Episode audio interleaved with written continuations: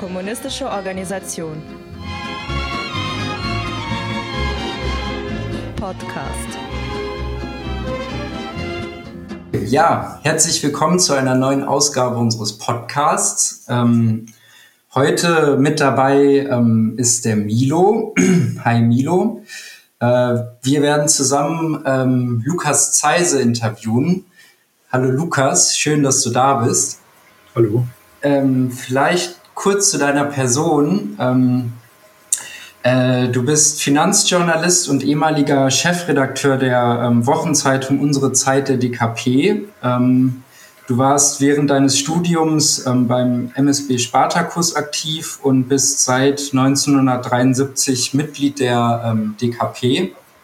Ähm, nach deinem Studium hast du für verschiedene ähm, ja, Wirtschaftszeitungen geschrieben. Unter anderem hast du 1999 ähm, die Financial Times Deutschland mit rausgebracht. Und du hast, äh, kann man vielleicht so sagen, in der Zeit ja eine Art Doppelleben geführt. Du hast ähm, ja unter einem Pseudo oder verschiedene Pseudonyme ähm, äh, Artikel in der UZ und in den marxistischen Blättern veröffentlicht. Ähm, genau, und seit 2009, wenn ich richtig liege, ähm, hast du auch eine Reihe von Büchern veröffentlicht im Papyrossa Verlag. Ähm, zuletzt erschien 2021 ähm, das Buch Finanzkapital von dir. Ähm, genau, und wir sind heute hier, äh, weil wir mit dir über äh, den Krieg in der Ukraine, die Hintergründe ähm, sprechen wollen aber auch ähm, die Frage, wie eigentlich Russland einzuschätzen ist. Ich glaube, das ist ja eine Frage, ähm, die schon sehr lange auch in der kommunistischen Bewegung diskutiert wird. Und daran anschließend natürlich auch ähm, ja, Fragen zum Imperialismus insgesamt, also zu ökonomischen Fragen. Ähm, das Ganze ist vielleicht noch einzuordnen vor dem Hintergrund, dass wir als KO im September einen Kongress veranstalten werden, den Kommunismuskongress. Und wir wollen die Zeit ähm, bis zu diesem Kongress nutzen, um ja verschiedene Akteure und Organisationen der kommunistischen Bewegung nach ihren Positionen zu befragen und diese wirklich gut zu verstehen, ähm, um auch die Diskussion innerhalb der kommunistischen Bewegung besser zu verstehen und natürlich auch ähm, ja die Aufgaben, vor denen wir als Kommunisten stehen, ja besser greifen zu können. Ähm, vielleicht ja, als eine erste Frage an dich, Lukas. Ähm, äh, ja, mit dem im, im Februar begann die Militäroperation ähm, Russlands. Ähm, was würdest du denn sagen, warum Russland in der Ukraine interveniert hat und ähm, welche Rolle vor allem darin auch die NATO-Aggressionen spielen? Ja, wie soll ich denn da, damit anfangen? Äh, NATO-Aggression, hast du ja gesagt. Ja, also das ist ja äh, offensichtlich, dass Russland, seitdem es 1991 dann ein, aus der Sowjetunion aus, rausgegangen ist, äh, eigentlich bemüht war, äh, in, den, in den westlichen Imperialismus sozusagen mit aufgenommen zu werden, als gleichberechtigtes Mitglied oder so äh, von gleichberechtigt konnte ja nie die Rede sein.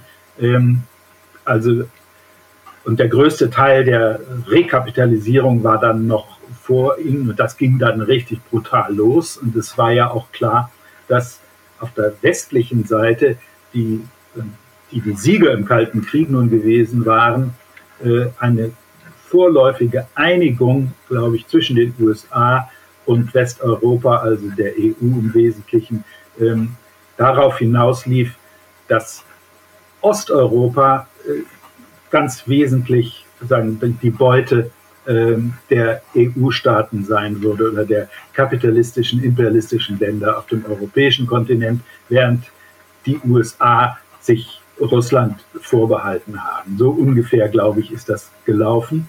Ähm, über diesen fürchterlichen Prozess will ich jetzt nicht viel sagen, was äh, Russland, äh, wie das in Russland abgelaufen ist und dass das eine wirklich üble Sache, also für die Bevölkerung im schlimmsten Sinne war. Ähm, aber es ist, glaube ich, schon so, dass in der Zeit von Boris Jelzin ähm, das sagen, sehr glatt lief und der sich sozusagen naja, von in Moskau platzierten Leuten sozusagen beraten ließ, die von den Amerikanern ihm sagten, wie das alles abzulaufen ist. Was nicht heißt, dass das nicht auch ein spontaner Prozess war. Es war natürlich eine Raubbourgeoisie, die sich da äh, tätig gemacht hat. Aber wenn ihr euch, wahrscheinlich seid ihr zu jung, um euch daran zu erinnern, aber in der deutschen Presse war das natürlich, Russland war damals ein liebenswürdiges Land, das äh, wie Gorbatschow auch äh, sich gerne beraten ließ und gerne auch machen ließ, was sie wollten. Ähm, ich meine, dass der entscheidende Punkt dann war, als der Chodorowski, Chodorowski, glaube ich, heißt er, also ein wirklich äh, richtig bedeutender von diesen Oligarchen, die sich da selbst bereichert und in die Machtposition hineingebracht haben, als der in Konflikt mit Putin kam, als der schon Präsident war. Äh, und es ging da eigentlich um die Übernahme eines richtig großen Ölsektors durch äh, Exxon. Also das ist, um das es konkret ging. Es ging von, also um die Nutzung der, äh, also Russlands und seine Unterwerfung. Ähm, und seit damals hat sich äh, die, ist die freundliche Strategie, die nach außen so freundlich wirkte, der Übernahme Russlands, ist da Widerstand entgegengesetzt worden. Es ist mir bis heute nicht ganz klar, wie das tatsächlich, äh, wie die, wie die Leute das im, im Kreml oder da an der Macht äh, ausgehandelt haben und wie die das äh, erreicht haben, dass äh, der, äh, da nicht mehr ganz diese Botmäßigkeit gegenüber dem US-Imperialismus davor geherrscht hat. Ähm, und tatsächlich, äh, ich habe damals ja auch noch bei der äh, Financial Times Deutschland gearbeitet und mit Interesse immer gelesen, wie na, nicht nur Leitartikel, sondern auch die Analysten in, bei den Banken gesagt haben, Russland ist ein Emerging Market. Das ist ja heute noch, gilt es immer noch als Emerging Market heißt ja ein Land, das noch nicht für den ganz normalen Investor äh, da äh, wirklich in Frage kommt, äh, aber sehr bald sehr wohl also auftauchen wird und dann wirklich auch wie ein westliches Land sein wird, sondern es bedurfte ja noch der, der Entwicklung. Ähm, und die Entwicklung der, der wesentliche Punkt war, wir brauchen Rechtssicherheit. Ja, wir brauchen, dass das Eigentum da wirklich ganz garantiert ist. Und um diese Frage, glaube ich, ging es darum, dass, und tatsächlich hat, glaube ich, das Regime Putin, wenn man das mal so nennen will, es fertiggebracht, die Eigentumssicherheit und diese, also das, was, naja, in einem gewissen Rahmen jedenfalls ähnlich zu gestalten, wie das in den westlichen Ländern auch der Fall ist. Das heißt, der Kapitalismus hat wirklich richtig große Fortschritte gemacht, aber materiell ist natürlich das Land äh, nicht, nicht wahnsinnig geändert worden. Aber das hat äh, sagen, es, äh, sagen, es auch in der Lage versetzt, ähm, eine eigene Politik äh, zu betreiben. Und das haben die dann auch Stück für Stück versucht. Also wenn man das positiv sieht, ich, wie das im Einzelnen passiert ist, es spielt jetzt auch keine Rolle, aber es ist eigentlich von diesem Moment an, wo man sagen kann, es besteht der Anspruch dieses großen Landes ähm, als, naja, einer der äh, Spieler unter, äh, in, in diesem Finanz, weltweiten Finanzkapital seine, seine, seine Rolle zu finden. Ähm, jetzt habe ich fürchterlich lang ausgeholt, aber äh, ich, äh, die Frage war ja, äh, das hat natürlich an, in, den, in den USA und im westlichen Finanzkapital äh, für Unwillen und weil es ja ihre Kreise gestört hat. Also die Ausbeutung wurde nicht mehr ganz nur nach ihren äh, die Ausbeutung der Bodenschätze und, der, der, der Arbeitskräfte Russlands lief nicht mehr ganz nur nach ihrer Schnauze. Ähm, und also ich nehme an, und viele Äußerungen Putins und seiner Leute sind ja eigentlich so, dass sie, sie sind ausgesprochen willig, mit dem Westen äh, richtig in, in Kontakt zu treten. Und, die, und Putin hat dann, sozusagen, was den Energiesektor betrifft, auch ganz stark ja äh, Westeuropa angeboten, dies und das zu betreiben, aber auch in die anderen Sektoren. Die Aluminiumindustrie wurde unter Deripaska dann in den Westen integriert und all das ist äh, eigentlich wundert man sich, dass das nicht zu einer sehr harmonischen äh, Veranstaltung geworden ist, wie es ja eigentlich dann sein könnte. Also natürlich unter der Oberhoheit des, äh, des Westens, insbesondere der Wall Street. Ähm, und das ist, äh, dann ging es um die anderen GUS-Staaten, also die anderen Staaten der ehemaligen Sowjetunion, von denen ja dann, also die, die drei baltischen Staaten in die NATO integriert wurden, dann auch in die EU reinkamen, dann sogar in die Eurozone reinkamen und so. Also diese Ausbreitung der, der alten kapitalistischen Länder in, die, in diese GUS-Region, die Russland selbstverständlich als sagen, sein Spielfeld eigentlich betrachtet haben. Selbstverständlich deswegen, weil natürlich die ökonomischen Beziehungen alle darauf ausgerichtet waren. Kasachstan und so ist immer noch Weltraumbahnhof für Russland und so. Äh, und, also, und die Ukraine selbstverständlich ein ganz eng äh, in, in ökonomischem Kontrakt und unter Dominanz natürlich der russischen Föderation, die das, äh, also deren äh, Oligarchen haben das wichtigere Sagen gehabt und viel mehr Power dahinter als die ukrainischen Oligarchen, die ja ebenso und die äh, also diesen, diesen, diesen kleine Entwicklung Richtung einer äh, naja, bürgerlichen Eigentumssicherung äh, auch viel schlechter vollzogen haben und die an viel eher einen äh, kolonialen Status sozusagen dem ähnelten, äh, neokolonialen Status ähnelten, als das in Russland der Fall war. Äh, durch viele auch politische Ereignisse ist, ist natürlich, dass die Interessen der, der russischen Oligarchen, der russischen Großbourgeoisie äh, dann, dann immer weiter zurückgedrängt wurden.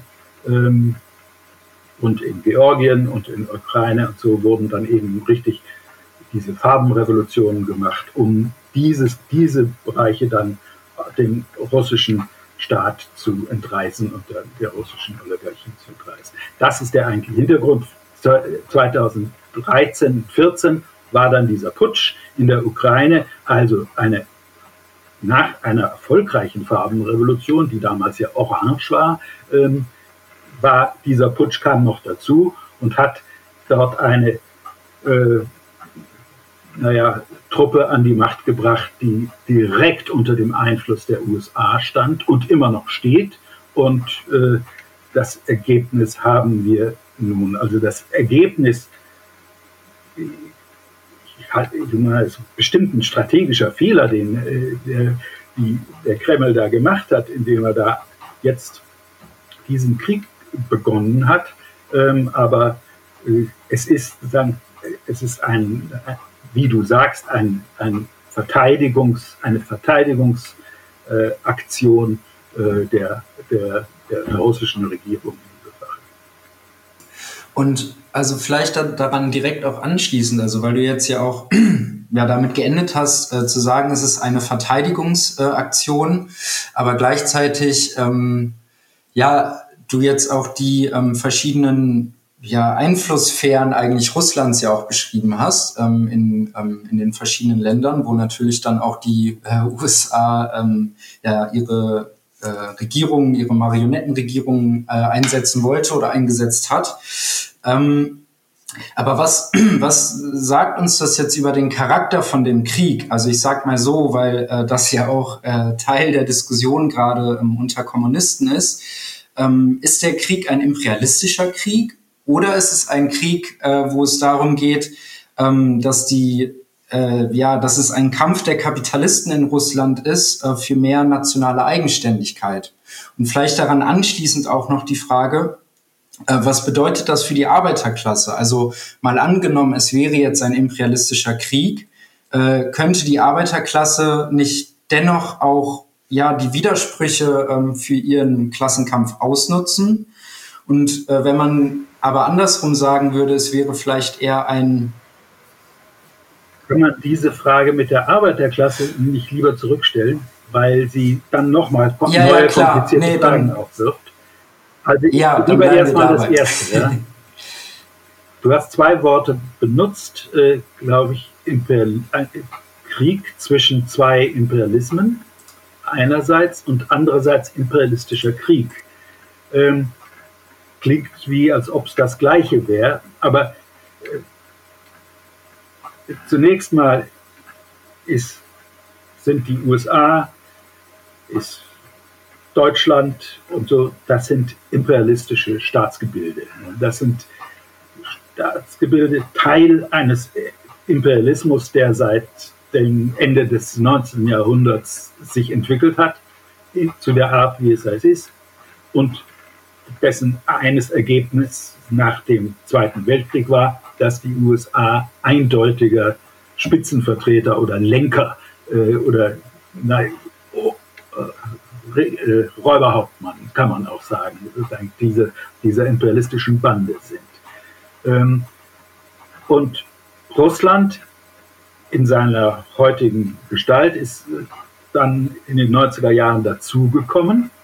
Ähm, zunächst eben, wie ich gesagt habe, ein ziemlich willfähriges äh, Kerlchen so äh, unter den Räuberhäuptern, aber hat natürlich äh, gewisse Stärken. Aber was jedenfalls gesagt werden muss, ist, ist nicht nur bemüht, sondern selbstverständlich schon ein imperialistischer Staat. Imperialistische Staaten sind ja auch kleine Staaten, wie zum Beispiel relativ kleine Schweden oder Schweiz oder so, die sind von ihrer Struktur her, nach dieser leninischen De äh, Definition, die wir haben, natürlich vollumfängliche imperialistische Staaten. Sie sind nicht die mächtigsten, streben nicht nach der Weltherrschaft, Weltherrschaft aber sie sind imperialistische Staaten. Äh, Russland ist in diesem Sinne selbstverständlich ein imperialistischer Staat. Also ist die Auseinandersetzung zwischen den USA und äh, und Russland als den Hauptakteuren auf beiden Seiten selbstverständlich äh, eine Auseinandersetzung zwischen zwei imperialistischen Ländern. Ähm, der Begriff imperialistischer Krieg hat noch eine weitere Konnotation. Imperialistische Kriege sind, wenn man Lenin selber glauben kann, schon auch was anderes als nur Kriege zwischen imperialistischen Ländern. Ähm, also Lenin schreibt zum Beispiel vor, ähm, bevor es der Kapitalismus in dieses Stadium des Imperialismus eingetreten ist, haben natürlich äh, haben die, die Briten, die Engländer, die Franzosen und so weiter imperialistische Raubkriege geführt. In diesem Sinne, also imperialistische Raubkriege, ja, man sollte dieses Wort Raubkrieg dann auch wirklich, es geht dann um die Eroberung des ökonomischer Potenzen und weiß der was alles, jedenfalls wie auch immer. Das ist ein Raubkrieg, also ein imperialistischer Krieg.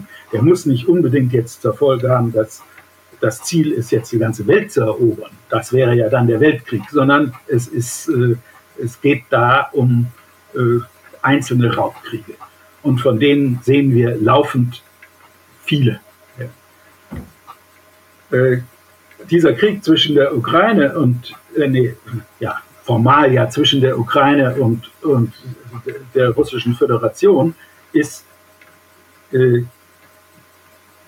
einerseits also ein Krieg zwischen den, dem Hauptimperialismus, dem US-Imperialismus und dem relativ vergleichsweise schwach, relativ schwachen äh, Russland einerseits. Andererseits ist es auch ein Ergebnis eines fortdauernden Raubvorgangs, äh, den die USA und die anderen Westmächte in Russland haben oder auf dem Gebiet Russland sein. Sie mögen, das unmittelbare Ziel des Raubes ist nicht gleich ganz Russland, sondern zunächst mal natürlich das, die Einflussgebiete, unter die dieser kleine russische Imperialismus diese andere macht. Aber das ist ein imperialistischer Krieg.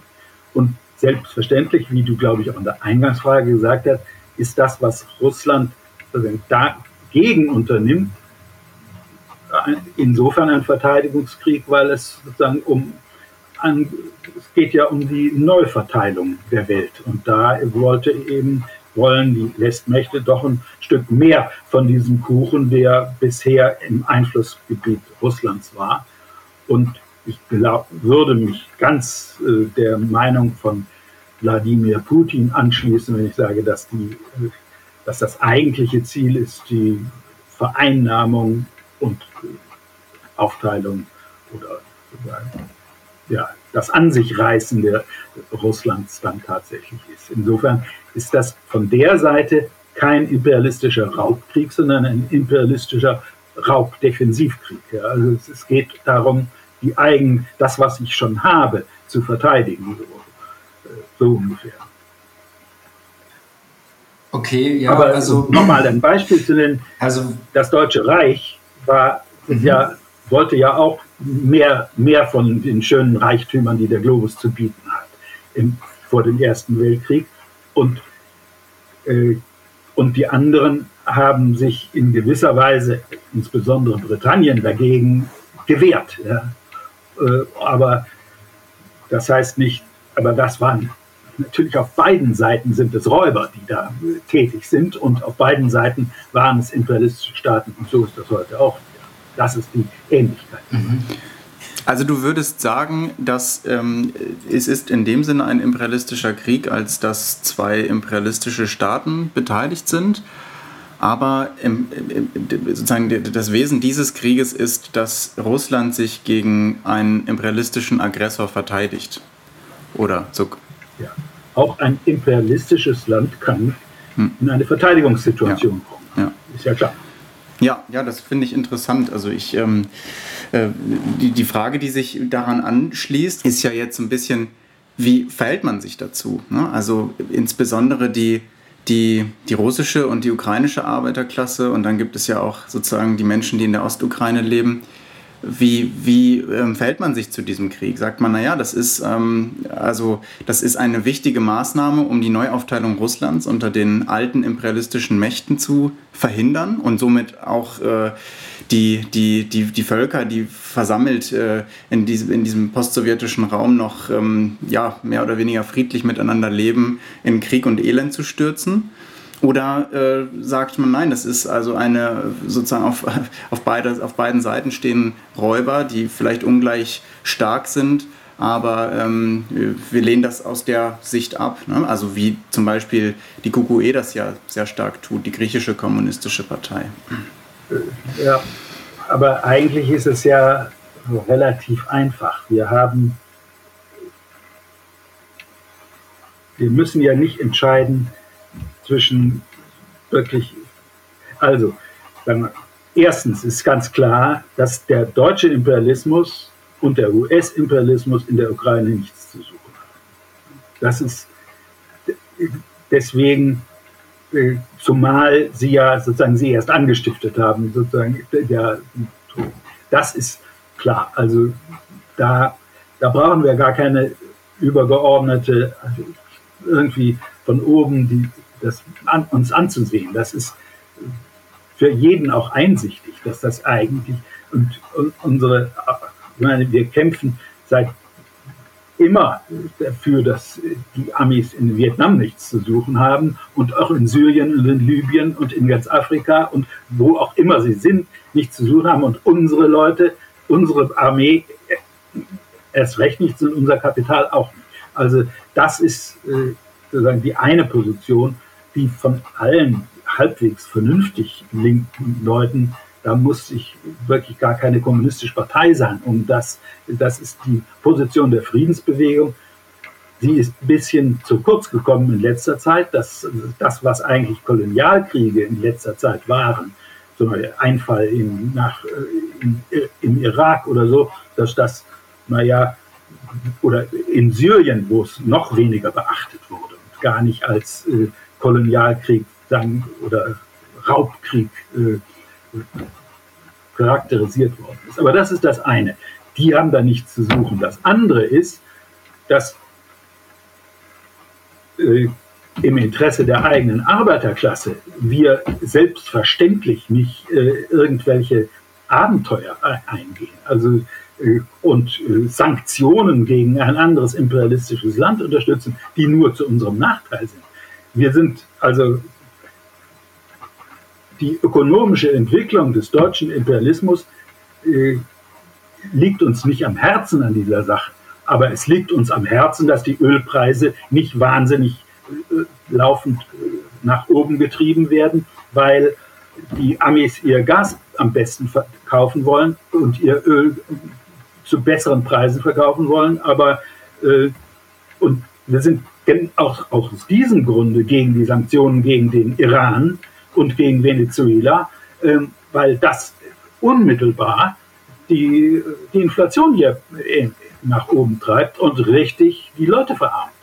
Äh, das ist, äh, und da brauche ich auch wiederum, da muss ich nur sagen, unser Imperialismus ist nicht unser Imperialismus. Wir haben keinen Grund, diese Sanktionen durchzuführen. Wir sind da dagegen. Sie schaden äh, der eigenen Bevölkerung. Und das, glaube ich, ist dann auch völlig ausreichend zunächst mal.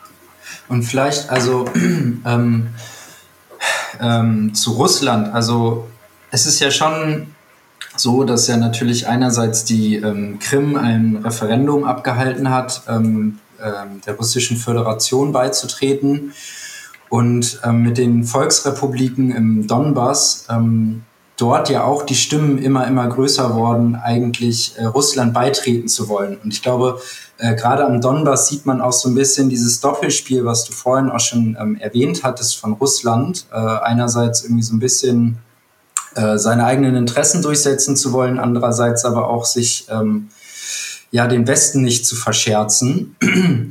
ähm, und ich meine, der Donbass wurde ja auch ja seit 2014, also seit acht Jahren lang, eigentlich von ja Faschisten die ganze Zeit bombardiert und angegriffen. Und könnte man dann nicht trotzdem sagen, also ähm, wenn man jetzt bei deiner Aussage bleibt, also Russland als imperialistisches Land, Russland, ähm, also Russ, äh, Russlands Kriegsinteressen als ähm, Verteidigung ihrer eigenen imperialistischen Einflusssphären, dass diese Verteidigung, die jetzt auch damit einhergeht, äh, die Ostukraine ähm, ja von den also von den Faschisten zu befreien, nicht auch im Interesse der Arbeiterklasse dort ist? Äh, ja, ich meine, Donbass ist ja Fortsetzung des Bürgerkriegs. Also das und es ist und wenn ich im Donbass wohnen würde, würde ich selbstverständlich jede Hilfe auch annehmen gegen die Attacken gegen die äh, gegen Kiew, also die, das, was die da äh, rumschießen und ballern.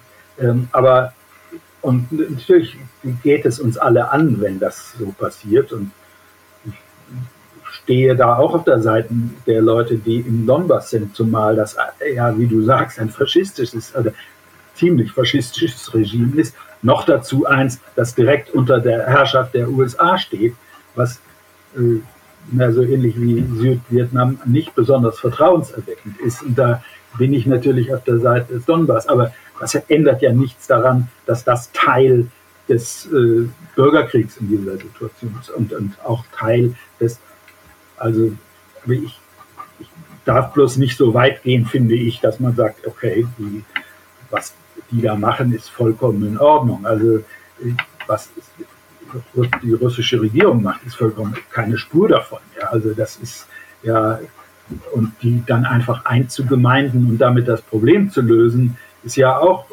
und damit ja auch die demokratischen Ansätze, die die da hatten, äh, sozusagen auch wieder platt zu machen und einzuheben. Da ist jetzt, das ist, dafür ist jetzt kein Platz mehr, das ist klar, das ist ein Land zwischen den Fronten und dann wird das nichts mehr. Aber also muss man das aufgeben, glaube ich. Aber rechtlich argumentieren wir ja dann nicht. Das ist Weil in einem Bürgerkrieg, wir sitzen da, ist die ganze Region Luhansk jetzt äh, so, das ist alles absurd. Ja. Ich finde das sehr spannend, was du sagst, weil das so auch ein bisschen die Argumentation eigentlich ist der ähm, RKAP, äh, die, wenn ich sie so ein bisschen einordnen würde in die Debatte gerade international, eigentlich so ein bisschen zwischen den Stühlen steht, zwischen der KPRF und der QQE. Und sie sagen halt auch, naja, es ist ein imperialistischer Krieg, aber genau an dem Punkt der Volksrepubliken und des Schutzes des Volksrepublik, also der Volksrepubliken, kann man von einer temporären ähm, ja, Interessensüberschneidung zwischen Arbeiterklasse und Bourgeoisie reden und fügen aber auch gleichzeitig hinzu, dass Kommunisten natürlich jeden weiteren Schritt, den Russland geht, ähm, Richtung Unterdrückung und so weiter und Annektierung anderer Regionen zu verurteilen ist. Ähm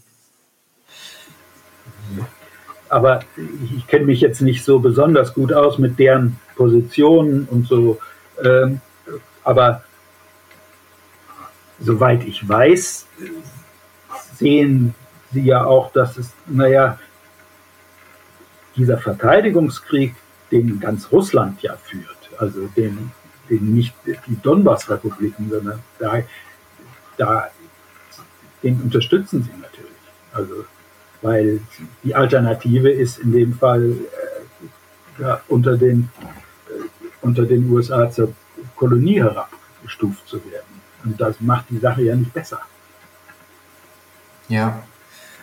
Ja, ich glaube, das ist ein wichtiger Punkt und das schließt vielleicht auch so ein bisschen an, an meine nächste Frage an, ähm, was eigentlich die Kriegsziele ähm, vom Westen sind. Also ich meine, es ist, glaube ich, offensichtlich, dass der Westen jetzt nicht erst seit dem 24. Februar äh, Russland ja ruinieren will und in die Knie zwingen will. Ähm, aber welche ja, Interessen verfolgen Sie jetzt in dem Krieg ganz konkret? Also geht es dem Westen darum, ähm, ähm, ja, eine Kontrolle über die russischen Energieressourcen zu bekommen?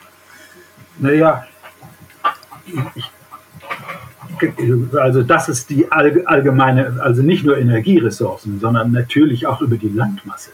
Das ist ja äh, auch und die reichhaltige Bevölkerung und und die Möglichkeiten, die das da alles bietet, das ist, das ist ja auch, auch äh, geopolitisch, sagt man da, glaube ich, also ist das auch von größtem Interesse. Das, da kommt ja alles zusammen und diesen Preis zu erringen, wäre natürlich super, aber äh, für, aus ihrer Sicht. Aber da ist die Einheitlichkeit äh, der, des Westens ja nicht gegeben. Was gewisse Chancen vielleicht bietet, auch um naja, nicht zum Vollauf, damit das nicht aus dem Ruder läuft. Aber die, also wie der Brzezinski oft zitiert sagt, also man muss schon auch äh, erstens um, die Welt zu erringen, musste den, musste den asiatischen Kontinent haben und dazu brauche ich Russland. Aber um Russland zu kriegen, brauche ich erstmal die Ukraine. So ungefähr hat er sich, glaube ich, ausgedrückt. Und wahrscheinlich hat er recht. Ja, das ist richtig genau so. Und das sind, natürlich sind diese Ziele vage. Ja, insofern, und man passt sich da an. Das war im Ersten und Zweiten Weltkrieg auch vage. Und bei jedem Fortschritt der Front äh, sind die Ziele wieder gewachsen und dann wieder eingestampft. Aber es ist ja auch möglich, die 90er Jahre haben das ja eigentlich gezeigt, dass, oder die, dass man ja natürlich auch mit Verträgen und äh, einigermaßen Verhandelsverträgen zum gegenseitigen Vorteil ähm, vorankommen kann. Und der deutsche Imperialismus hat ja beides gemacht. Er hat sich oder versucht, äh, das oder hat das, hatte es beides versucht und das ist jetzt gerade gescheitert. Und deswegen sind die großen, die, die großen Verlierer. Und äh, wie würdest du, wie würdest du das einschätzen? Also wie realistisch ist es, dass äh, dieses westliche Ziel, also im Prinzip Russland äh, zur Kolonie zu degradieren und auf die Landmasse, auf die Ressourcen zuzugreifen. Ähm, wie realistisch ist äh, das äh, aktuell, dass das gelingt? Also man hört ja gerade, also jetzt sozusagen so ganz aktuell ähm, eher Meldungen, dass ähm, ja, also der, dass, äh, die, äh, dass der äh, Rubel sehr stabil dasteht, dass bestimmte Sanktionen umgangen werden können, dass äh, hingegen ähm, die Inflation äh, in, in, den westlichen Ländern, in Deutschland und in den USA steigt. Also ähm, ist, hält der Westen das durch? Ist das, gelingt es dem Westen oder ist es absehbar, dass das eigentlich nicht klappt? Naja, wie auch immer, aber dieser Krieg ist ja zunächst mal nur eine Episode in diesem ganzen Vorgang. Ähm, und, aber es ist eine bedeutende Episode und die Sanktionen sind wirklich beispiellos. Also in, dem, in diesem Ausmaß ist das noch nicht betrieben worden. Die 300 Milliarden Euro, die da der russischen Zentralbank eigentlich weggenommen worden, äh, Euro oder Dollar oder was beides ja äh, zusammen ungefähr, die weggenommen worden, das ist schon ein Raubzug sondergleichen. Aber das ist, diese Sanktionen sind, wie du richtig bemerkt hast, ein ziemlich zweischneidiges Schwert. Sie werden allein Russland nicht in die Knie zwingen. Das ist, glaube ich, nicht wahrscheinlich. Und das haben die sich auch nicht ausgerechnet. Das, man kann nicht durch bloß solche Sanktionen. Nicht mal der Iran ist äh, äh, in die Knie gegangen. Ja. Der, und das ist doch ein sehr viel kleineres Land und mit sehr viel weniger Ressourcen. Und, äh, und deswegen glaube auch die Strategen, glaube ich, stellen sich das nicht vor. Aber sie, äh, man kann natürlich auch solche Episoden enden ja dann mit leicht veränderten Kräfteverhältnissen. Ja. Und da ist schon Möglichkeit, dass irgendwann mal im Kreml gesagt wird, ja, oder, oder woanders in, im russischen Reich, äh, dass wir doch jetzt lieber ein bisschen zu Kreuze kriechen wollen. Und, und umgekehrt auch die Amis sehen, dass der, der Johnson vielleicht sieht, dass er jetzt auch unter dem Stress jetzt äh, auch die konservative Partei nicht mehr so ganz glücklich ist. Die, also, lauter solche Faktoren spielen dann eine Rolle und dann kann es sehr wohl sein, dass es wieder zu einem vorübergehenden äh, Übereinkunft kommt, einschließlich eines Waffenstillstands in der Ukraine oder so. Und das halte ich auch für das Wahrscheinlichste immer noch. Ähm, aber ich meine, dass die, die Bedeutung der Sanktionen, die ist geht natürlich über diese Episode hinaus. Sie geht auch hinaus über den äh, Krieg mit Russland, sondern sie ist ja für die Weltwirtschaft richtig doch ein einschneidendes äh, Erlebnis. Und die Zentralbanken aller Länder werden künftig vorsichtiger sein, wenn sie Dollar oder Euro halten wollen. Und ja, also vielleicht, weil du das jetzt auch angeschnitten hast, ähm, dass ja Sanktionen ja immer zwei Seiten haben. Und ich meine, das sieht man, du hast es ja auch schon ausgeführt, man sieht es ja sehr, sehr deutlich. Also, dass die Sanktionen auch die USA treffen, aber vor allem auch gerade ähm, Europa und sehr stark Deutschland. Und ähm, du hast auch schon angesprochen, dass Deutschland ja eigentlich immer so eine ja, Doppelstrategie gefahren hat. Also einerseits äh, Politik mit Russland betreiben und man will sich auch nicht mit China verscherzen. Gleichzeitig braucht man den großen Bruderstaat, die USA. Und was glaubst du, warum macht das dann Deutschland eigentlich gerade mit? Also warum trägt Deutschland diese Sanktionen, wenn die Wirtschaft sich selbst also so doll dadurch ähm, ja unter die Räder gerät? Also was versprechen sich ähm, deutsche Monopolverbände gerade davon mit diesen Sanktionen und auch mit diesem Krieg? Ich weiß das nicht. Ich habe wirklich ich, ich, ich plaudere jetzt einfach so, äh, was ich mir denke dazu. Also da habe ich auch gar keine, ich weiß bloß, dass während ich mit irgendwelchen Leuten, die irgendwas zu sagen hatten, im deutschen Kapital früher geredet habe, und ich bin seit 2012 nicht mehr in dieser Position, dass ich, dass ich da als Gesprächspartner akzeptiert werde oder auch nur zuhöre, aber dass die äh, ihre Position zu den USA ist natürlich, wir sind ihnen ausgeliefert.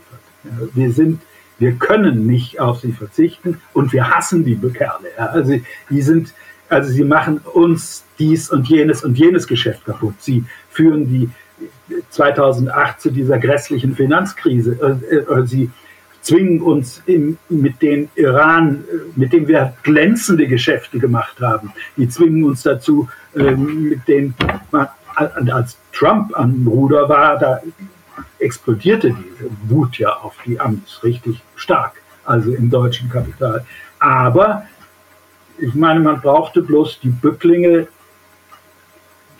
der Leute auch dann immer noch sehen. Also der Siemens-Chef damals äh, ist dem die Hand geleckt, dem Trump. Ja. Also, die machen das dennoch. Ja.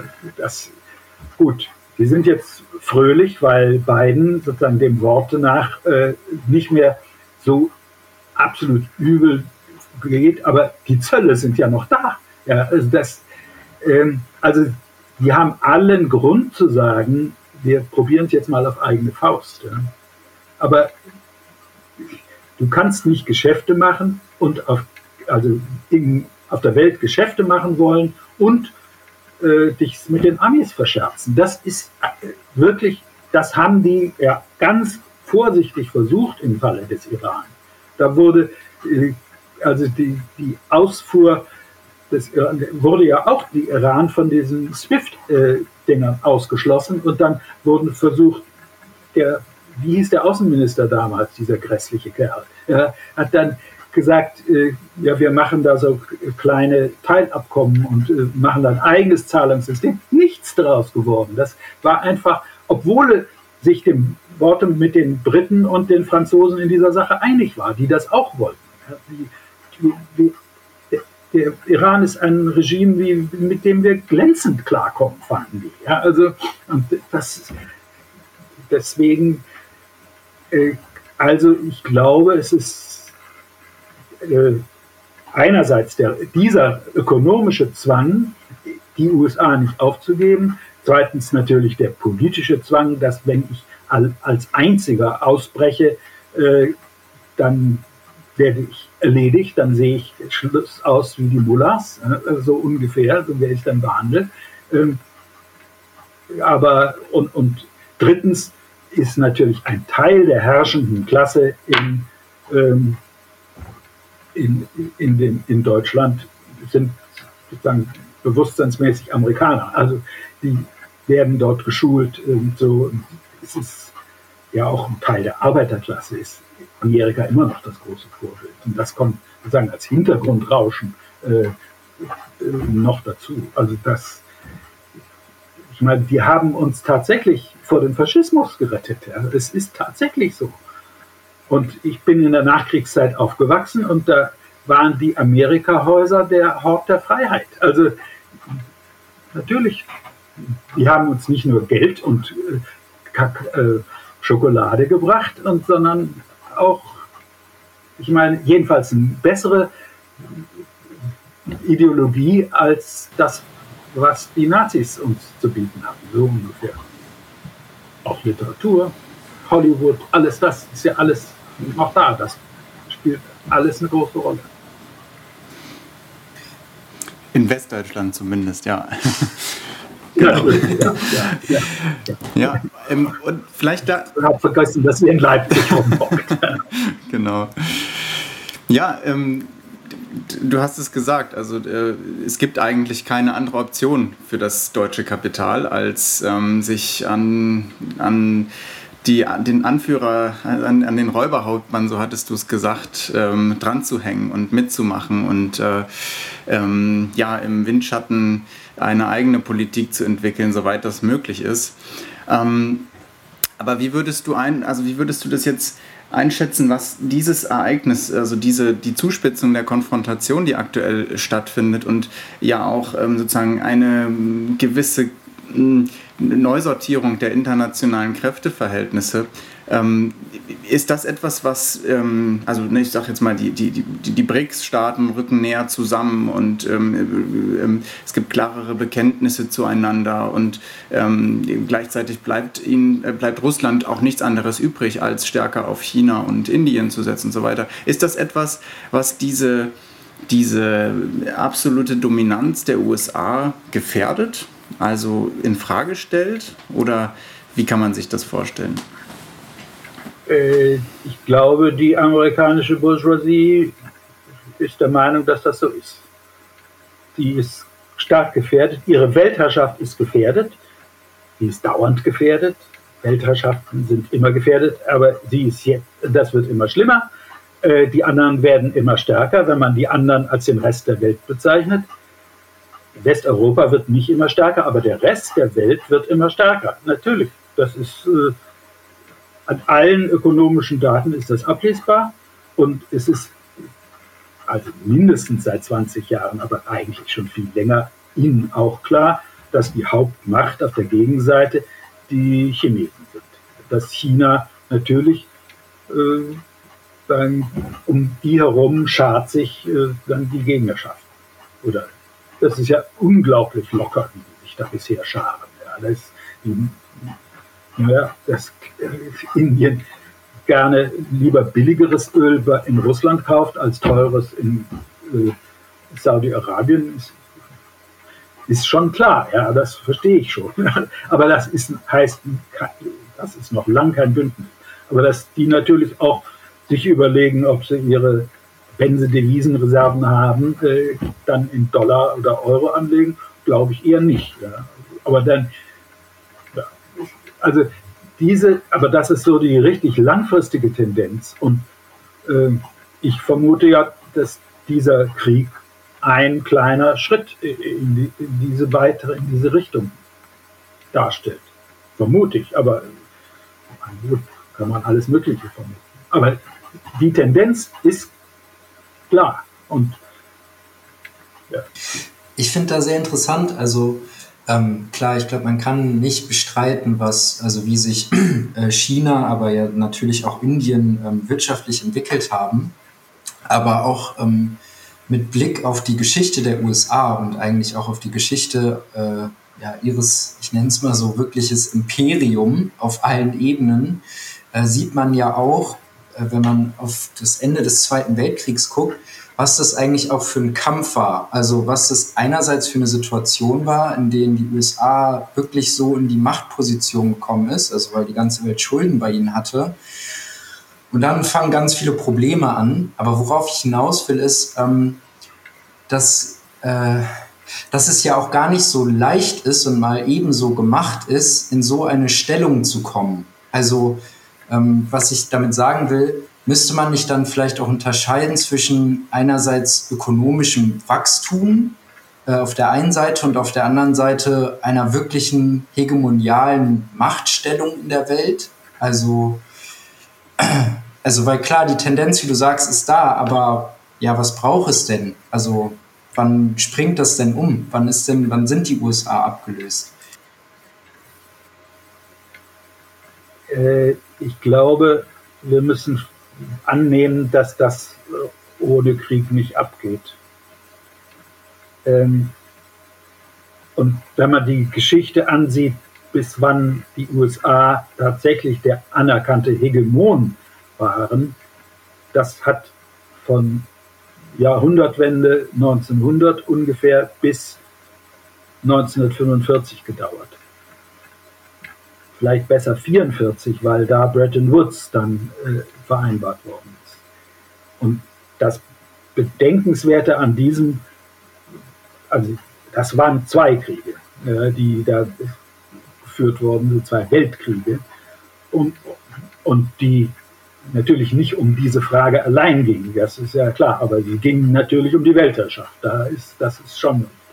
Aber äh, ja, und das Bemerkenswerte ist, dass die damals 1945 ja mit einem entschlossenen Gegner äh, konfrontiert waren, die heute eben nicht einen wirklich einen alternativen Gegner, der nicht einfach bloß eine andere imperielle Macht war, sondern in Zusammenhang mit den Völkern der Welt und der Arbeiterklasse in ihren eigenen Ländern äh, zusammengearbeitet hat und das ganze System gefährdet hat.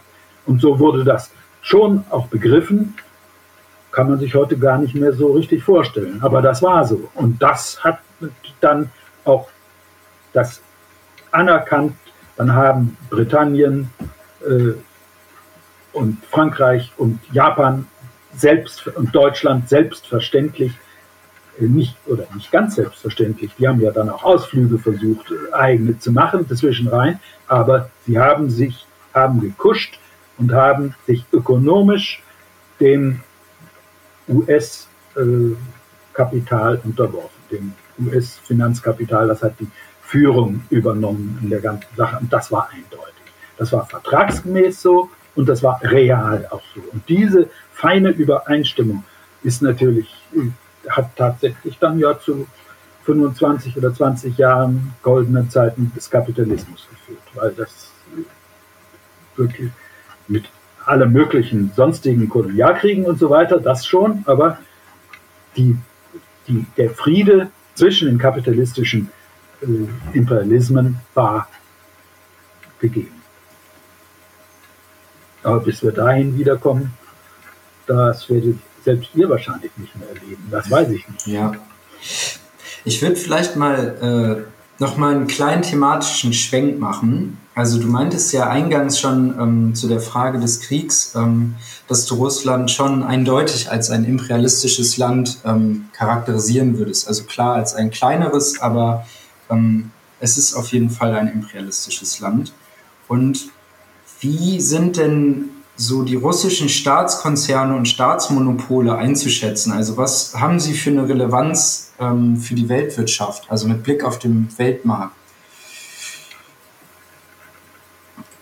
Äh, da ist eigentlich nichts Besonderes dran. Sie sind vor allem, äh, die bedeutend sind natürlich, Gazprom ist, ein, ist der größte Gasproduzent und Lieferant des Globus.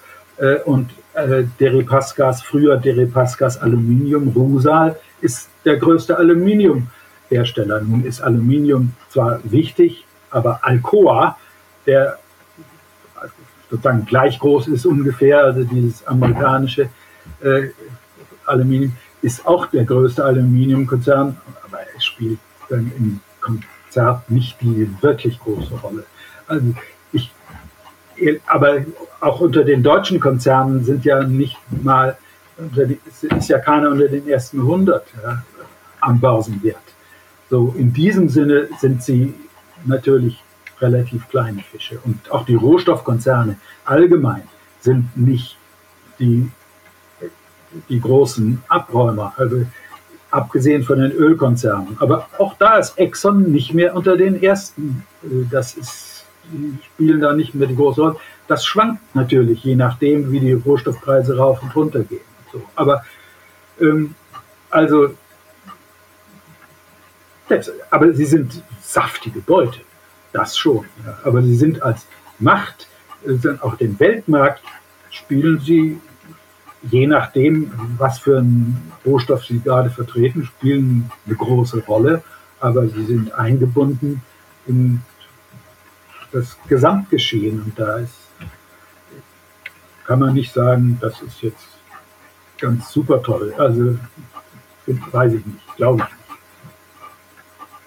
Und die Industrie, die verarbeitende Industrie, hat kaum irgendwelche Champions, wenn man das mal so russische weiß.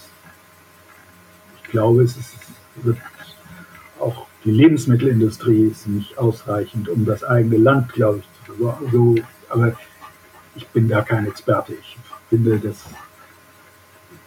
darum geht es aber auch nicht. Es ist bloß sozusagen zur relativen Stärke. Bloß die relative Stärke, die jetzt gefragt ist, ist natürlich die Eigenversorgung und, äh, und, und die Umgestaltung von einem stark von Importen abhängigen äh, Land in ein einigermaßen in vielen Bereichen, in mehr Bereichen sich selbst versorgendes Land. Das ist in Kriegszeiten natürlich sehr angenehm, wenn man das hat.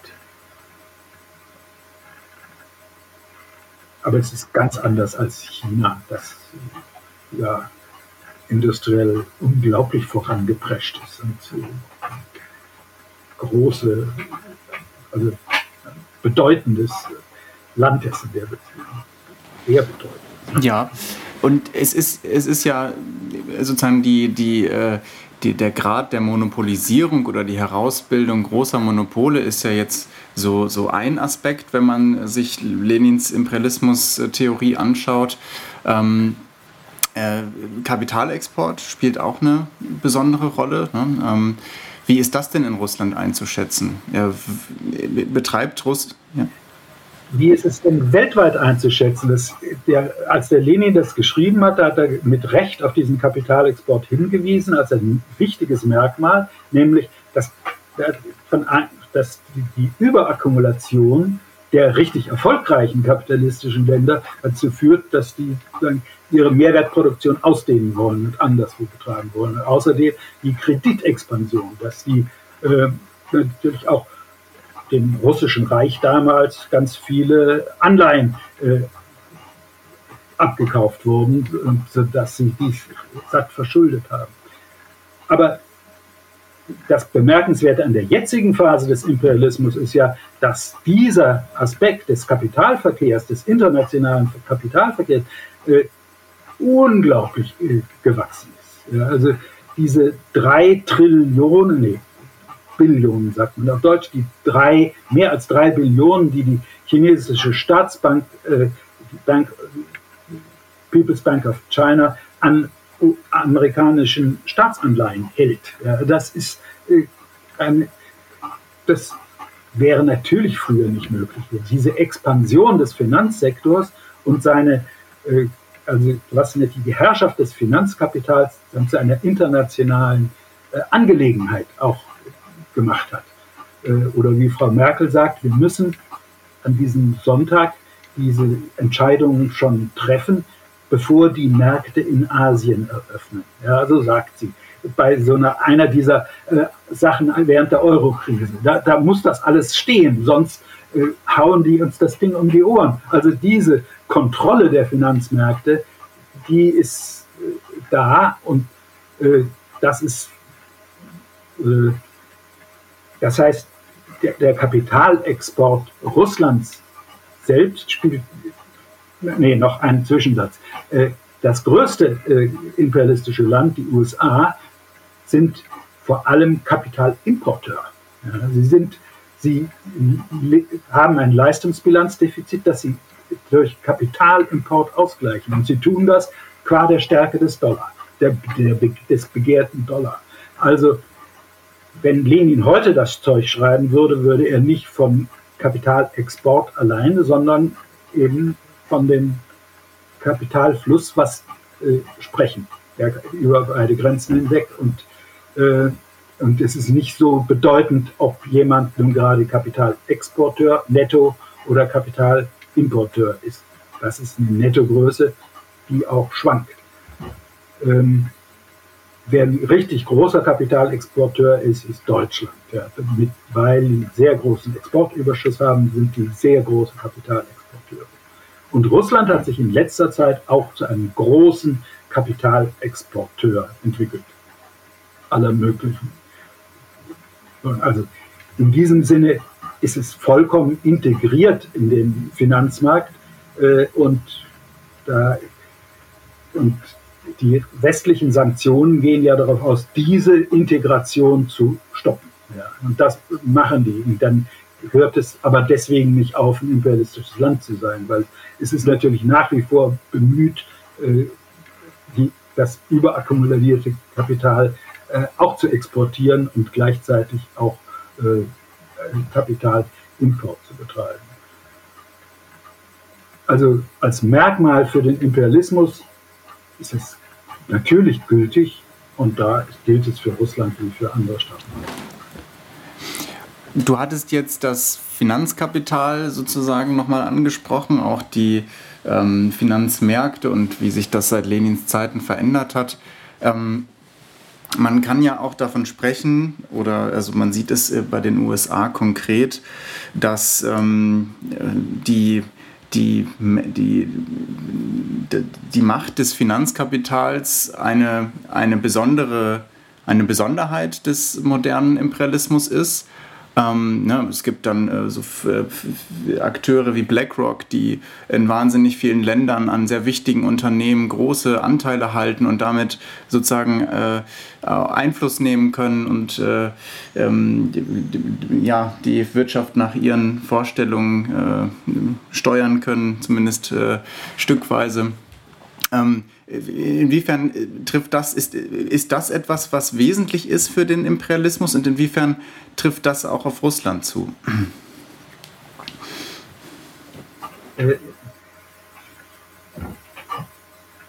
Besonderheit, sagtest du, ja, natürlich, aber es ist eben seit mehr als 100 Jahren keine Besonderheit mehr. Es ist auch, also die wie hieß die, die Ostasienkrise 98.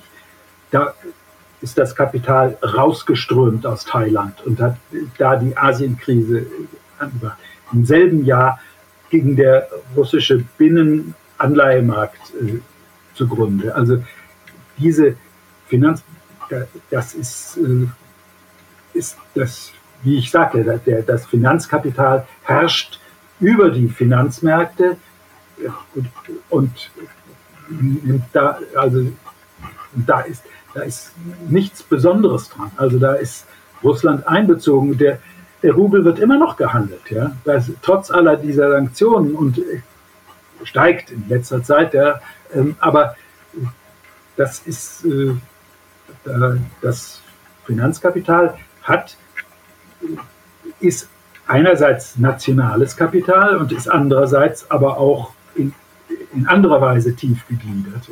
Und, äh, da ist, und die Strategien für die Nationen werden natürlich unter den großen Kapitaleignern des Finanzkapitals ausgemacht. Aber es ist es war richtig von Lenin, das sozusagen so zu, als, als Kern der ganzen Sache zu beherrschen. Die Herrschaft des Finanzkapitals ist, ich würde sagen, besser als Imperialismus ist eigentlich der, das Wort Finanzkapitalismus für dieses Stadium des, des Kapitalismus oder mindestens genauso gut. Ähm, aber da unterscheiden sich die Länder in der Beziehung nicht. Sie sind unter dieser Herrschaft. Das, und die ist eine integrierte Herrschaft zwischen den, äh, zwischen den einzelnen Monopolgruppen. Ich meine, ich finde das sehr äh, interessant, was du sagst. Also ähm, äh, mit der Bedeutung natürlich jetzt auch des Finanzkapitals und ähm, dass Russland darin integriert ist. Aber ich meine, wenn wir jetzt uns das Verhältnis von Ländern angucken und ja auch den Imperialismus, dann ist doch auch immer die Frage einer Machtposition. Und ähm, da ist für mich schon die Frage, welche Machtposition nimmt Russland eigentlich reell ein? Also einerseits natürlich jetzt auf der Ebene vom Finanzkapital, auf der anderen ähm, Seite ähm, dem Punkt, den wir vorher auch hatten mit dem ähm, Kapitalexport. Also ähm, ich, Russland äh, ähm, äh, importiert auch unfassbar viel Kapital und ähm, braucht es auch. Und da frage ich mich so ein bisschen, was, was sagt das dann konkret über die Stellung Russlands? Also, ja, hat, also vielleicht nochmal so rum ausgedrückt, hat Russland Mittel zum Herrschen, also nicht zum Herrschen, zum Beherrschen von anderen Ländern, so wie es eigentlich ein imperialistisches Land auch auszeichnet?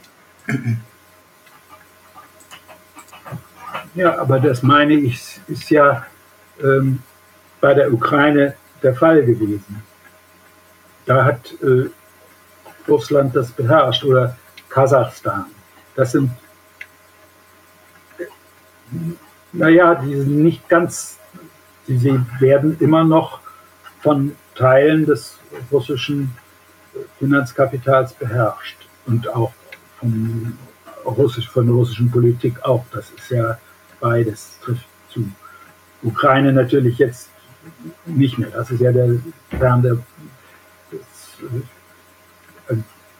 des, äh, Krieges, um den es geht. Aber äh, man, ich bin dagegen, Russland nun irgendwie besonders herauszuheben. Ich meine, das kann man machen, man kann sich besonders dafür interessieren, aber es ist ja,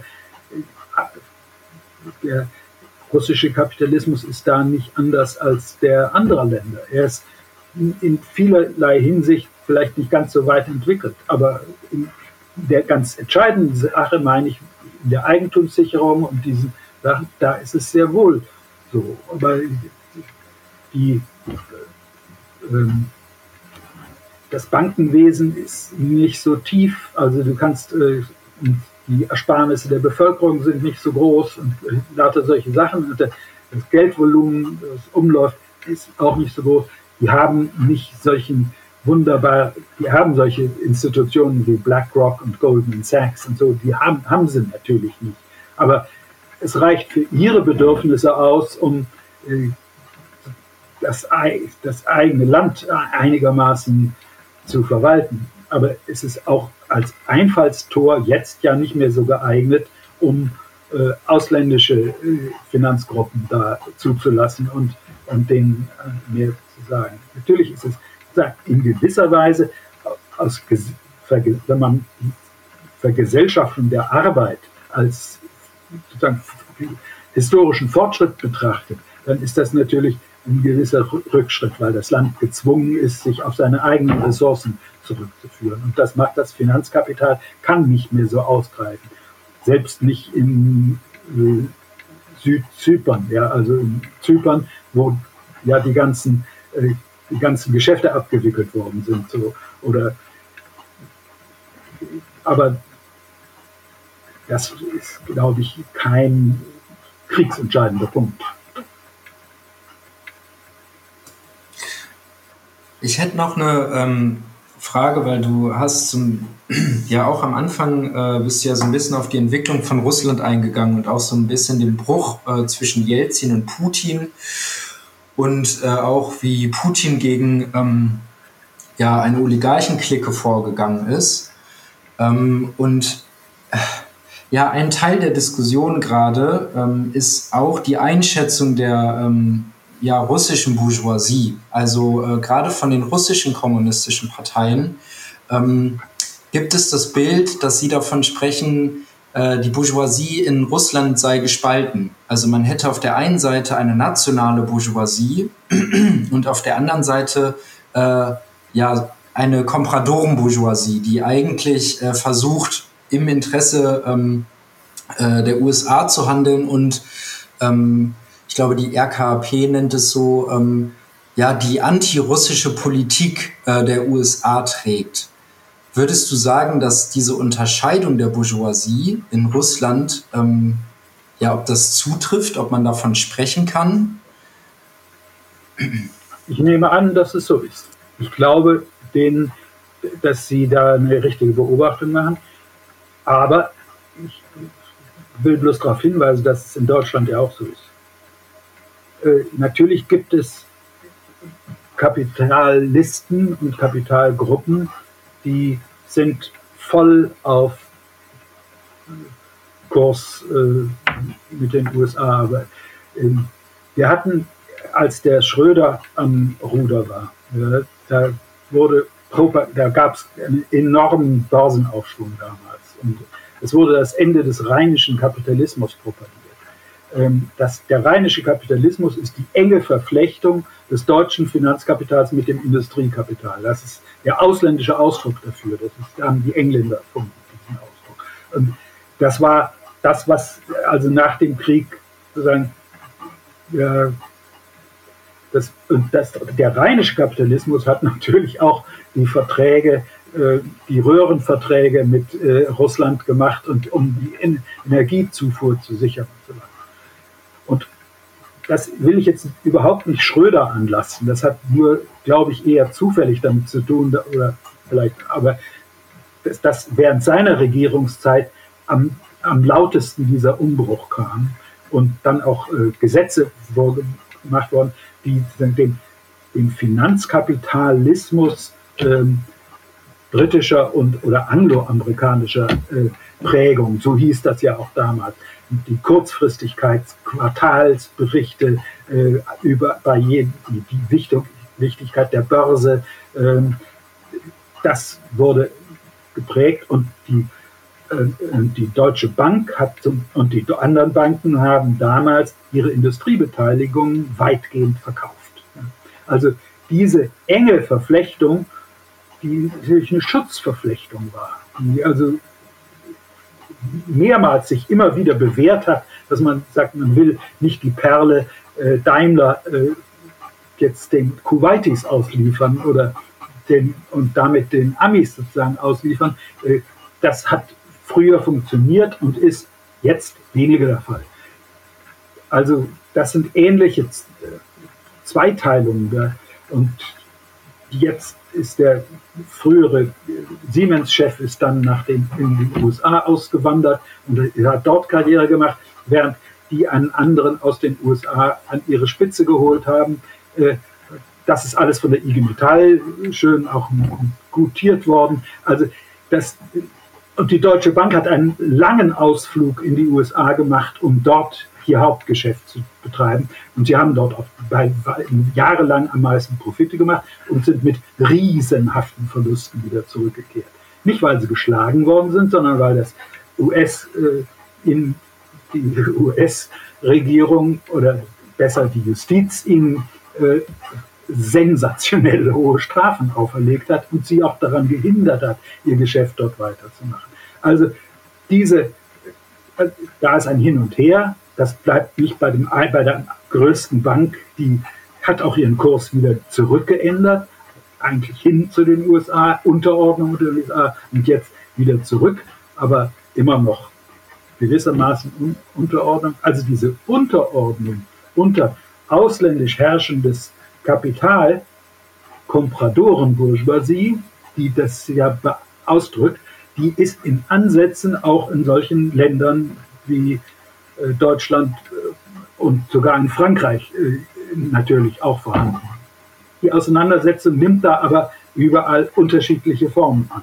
Und ganz ähnlich ist es in Russland, nur dass es da um mehr geht, glaube ich, momentan. Also dass die, und deswegen die Auseinandersetzungen da natürlich auch härter sind und momentan, wie man sieht, äh, die Unterordnungsfraktion, äh, naja, paar Niederlagen erleidet und die Frau Nasbiullah oder wie sie heißt, die Chefin der russischen Zentralbank, ist ja eigentlich eine Vertreterin, die sagt, ja, wir müssen eigentlich das machen, was uns die internationalen Finanzmärkte vorschreiben. Und, äh, wir können es bloß momentan nicht. Und das, äh, das heißt, sie wird ja von denen, die sie eigentlich bedienen will, äh, zurückgewiesen arme Frau. Aber ich meine, aber armes Russland. Ich meine, oder arme Komparatorenbourgeoisie in Russland, die sich halt nicht durchgesetzt hat und jetzt äh, sehen muss, wo sie bleibt.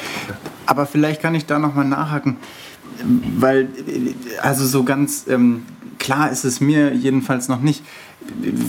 Was ist die materielle Grundlage für diese unterschiedlichen äh, Gruppen in der äh, unter den Kapitalisten. Also äh, sind, sind das eine mehr so die diejenigen, die äh, industriell produzieren und die einen, die mehr mit den Finanzgeschäften zu tun haben oder sind die einen mehr, die die, die, die kleineren Unternehmen äh, ähm, verwalten und die anderen die größeren Unternehmen? Also ähm, wo kommt das her, dass es da sozusagen so unterschiedliche ähm, Interessen oder äh, ja, ähm, unterschiedliche Gruppen gibt? Das Geschäft, das die betreiben, spielt schon eine wesentliche Rolle. Aber ich behaupte, dass, dass, ein, dass diese Front auch durch einzelne Konzerne und Finanzgruppen geht. Dass das nicht ganz so, deswegen habe ich das Beispiel Deutsche Bank genannt, die ja ein wirklich früher ein guter Durchschnitt auch des gesamten äh, der Kapitalbranchen war und überall vertreten war und deswegen auch mit Recht sozusagen als Sprecherin für das deutsche Kapital immer akzeptiert worden ist. Ähm, äh, aber die haben damals ja auch ganz wesentlich die äh, Röhrenverträge mit Russland, mit der Sowjetunion damals äh, durchgezogen und eingeführt. Aber das heißt nicht, dass sie nicht fünf Jahre später wieder ganz anders handeln. Die BASF zum Beispiel ist natürlich von ihrem Geschäft her absolut angewiesen auf billiges Gas und Erdöl auch. Äh, und diese Rohstoffzufuhr macht es ihr gar nicht möglich, an, als zunächst mal national zu denken und nicht sich den, den Wünschen des, äh, des US-Kapitals zu fügen. Also das ist die, die materielle Grundlage ist schon da, aber sie ist nicht so eindeutig und vor allem sie wandert, wandelt sich ja auch. Und die, wenn sie dann eine Niederlage erlitten haben, bleibt ihnen ja auch nichts anderes übrig, als sich anzupassen. Also das ist, äh, also es ist nicht wie bei Gosweiler, glaube ich, der sozusagen sagt, ja, das ist im nach, Nachkrieg, nach dem Ersten Weltkrieg, dass die eindeutig, da ist die alte Schwerindustrie, die den aggressivsten Kurs fährt, während die Elektro- und Chemieindustrie etwas fortschrittlicher ist. Äh, das wahrscheinlich könnte man schon sagen, dass das äh, vielleicht, wenn man das genauer untersuchen würde, ich glaube es aber nicht, dass das so ist. Äh, eindeutig ist in Russland, dass die Rohstoffindustrie die führende Rolle hat. Und also die Rohstoffschließung und so und Lieferung mit Rohstoff. Aber das heißt, dass, äh, da, das heißt ja nicht, dass sie sagen, sich an Anti, äh, an Anti-US-Kurs tatsächlich dann fahren würden. Es würde, würde für einen vernünftigen Menschen vielleicht einleuchten, aber sie würden ja auch dann riesige Geschäfte verlieren und weiß der Teufel. Ich glaube nicht, dass man diese Beziehung so eins und eins sehen kann. Aber ich bin der Meinung, dass tatsächlich natürlich eine Fraktionierung und ein Streit innerhalb des Kapitals über den richtigen Kurs in dieser Frage äh, laufend stattfindet. Noch eine kurze Bemerkung aus meinem langen Leben. Als ich als 1969 die Bundestagswahl war, da ging der Kampf um die Frage, ob die D-Mark aufgewertet werden sollte. Bretton Woods galt ja noch, 69, und die war unter starkem Aufwertungsdruck. Und der Wahlkampf ging um diese komische Frage, ob der, ob der Dollar abgewertet, also die D-Mark aufgewertet werden sollte oder nicht. Die SPD war dafür und die CDU war dagegen. Ähm, und das, die Banken und die Deutsche Bundesbank war dafür und der BDI war dagegen. Äh, also als die Wahl dann im September irgendwann mal war, am selben Abend ist dann noch die D-Mark aufgewertet worden. Aber dieser Riss ging, der war so in dieser Lage, ein, also BDI und Banken fahren sonst ziemlich gleichen Kurs. Also das ist, äh, aber dieser Frage, und die SPD war natürlich mehr auf Seiten der Amis. Die Amis wollten natürlich auch die D-Mark aufgewertet haben. Und das hat sich dann auch durchgesetzt. Aber ich würde vielleicht mal einen kleinen ähm, thematischen Schwenk machen. Und zwar zu Fragen, ähm, die sich um ökonomische Begriffe drehen. Ich meine, du hast ja auch einfach wirklich viel dazu geschrieben. Ähm, und vielleicht als eine erste Frage auch, also weil das auch schon aufgetaucht ist in unserem Gespräch, ähm, die Frage, wie eigentlich Lenins fünf Merkmale zum Imperialismus, die er in seiner Imperialismusschrift aufstellt, zu verstehen sind. Also sind es Merkmale einzelner Länder oder sind es die Merkmale der imperialistischen Epoche? Und ähm, vielleicht auch daran anschließend, ähm, wann wird denn eigentlich ein Land imperialistisch? Also die Fragen hängen irgendwie so ein bisschen auch zusammen. Ich, ja.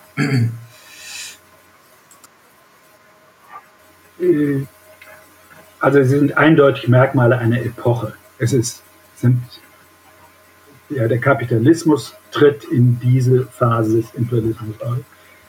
Bedeutet auch, dass die Monopolisierung überall stattfindet.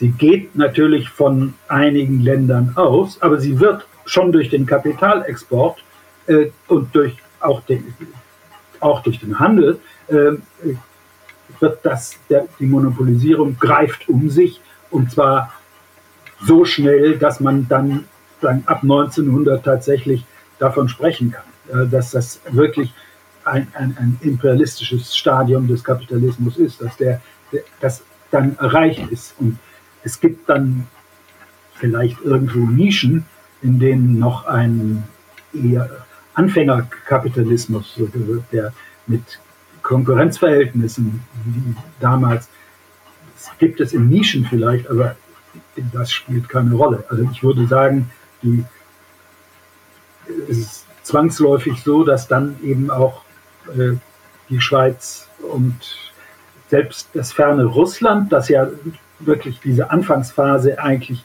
nur kümmerlich mitgemacht hat des Kapitalismus, dass das ferne Russland auch von vornherein dann auch sehr schnell äh, von, äh, von Monopolen durchsetzt war und äh, das monopolistische Betriebe war.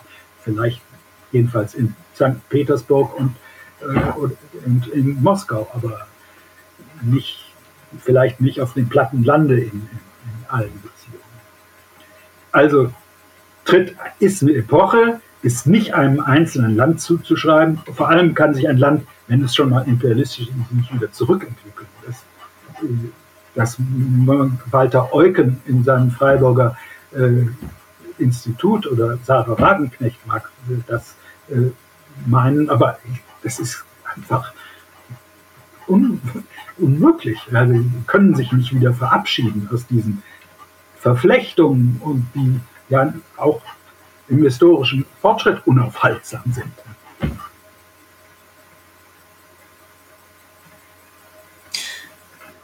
Ja, ähm, ich muss gerade darüber nachdenken, was du sagst. Also, ich meine, klar, ökonomisch gesehen kann ein Land sich so nicht zurückentwickeln. Also man kann die Produktivkraftentwicklung und so ja nicht äh, aufhalten.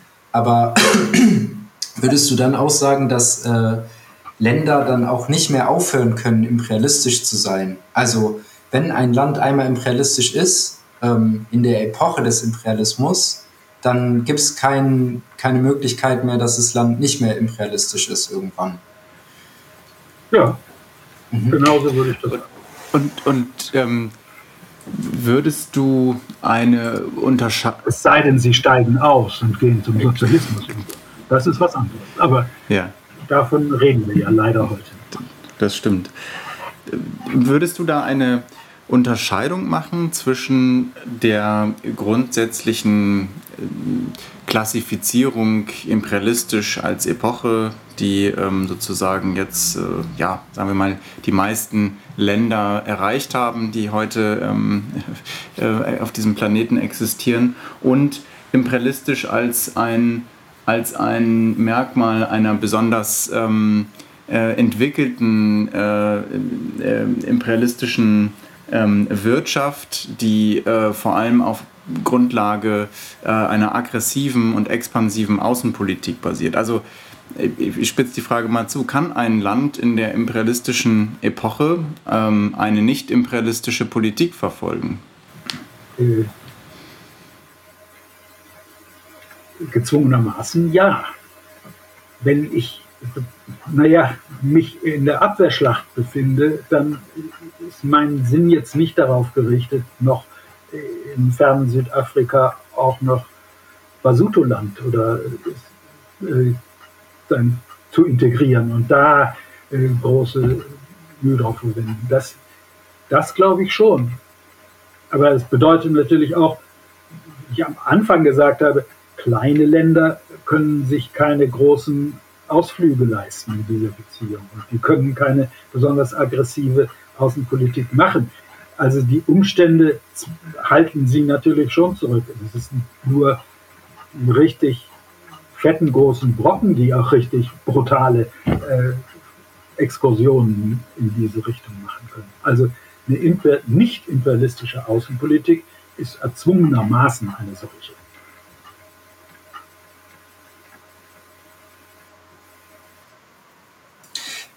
Und vielleicht nochmal zu dem Punkt, also weil du meintest, ähm, in der Epoche ist es eine Bewegung, die nicht mehr aufzuhalten ist. Also ne, man hat dann auch in Russland äh, gesehen, wie Monopole und so weiter aufgekommen sind.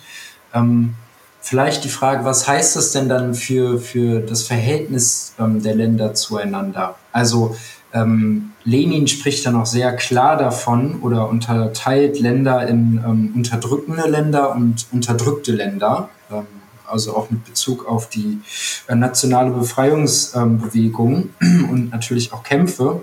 Ähm, würdest du dann sagen, diese Art der Unterdrückung gibt es nicht mehr, weil die ökonomische Entwicklung so vorangeschritten ist und die Beziehung dieser Länder eine andere ist heute?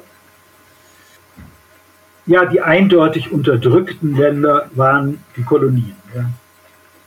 Also, und es gab außerdem Länder wie Äthiopien, keine Kolonie, aber natürlich unterdrückt. Und so in diesem, also, oder Südamerika, auch damals nur noch wenig Kolonie, Kolonien, aber eindeutig unterdrückte Länder. Ähm, insofern ist da, hat sich, glaube ich, wahrscheinlich schon was geändert. Ähm, aber wenn man von einem ausländischen Monopol, wenn die wesentlichen Konzerne in einem Land ausländischen, ausländische Monopole sind, die dort, dann bin ich natürlich zwar ein imperialistisches Land, aber ein vom Imperialismus beherrschtes Land. Da ist, ist dann meine, äh, aber ein Land wie Deutschland ist auch von, da spielen auch ausländische Monopole richtig, haben hier richtig satt mitzureden, aber äh, immer noch die Haupt, es gibt dennoch ein deutsches Kapital, ein eigenständiges deutsches Kapital, das das noch betreibt. Aber der Neokolonialismus ist ja auch ähm, die, die Kolonien Indien das große Indien war ja schließlich mal äh, die groß, größte Kolonie auch Britanniens und also Kaiserreich äh, Britanniens.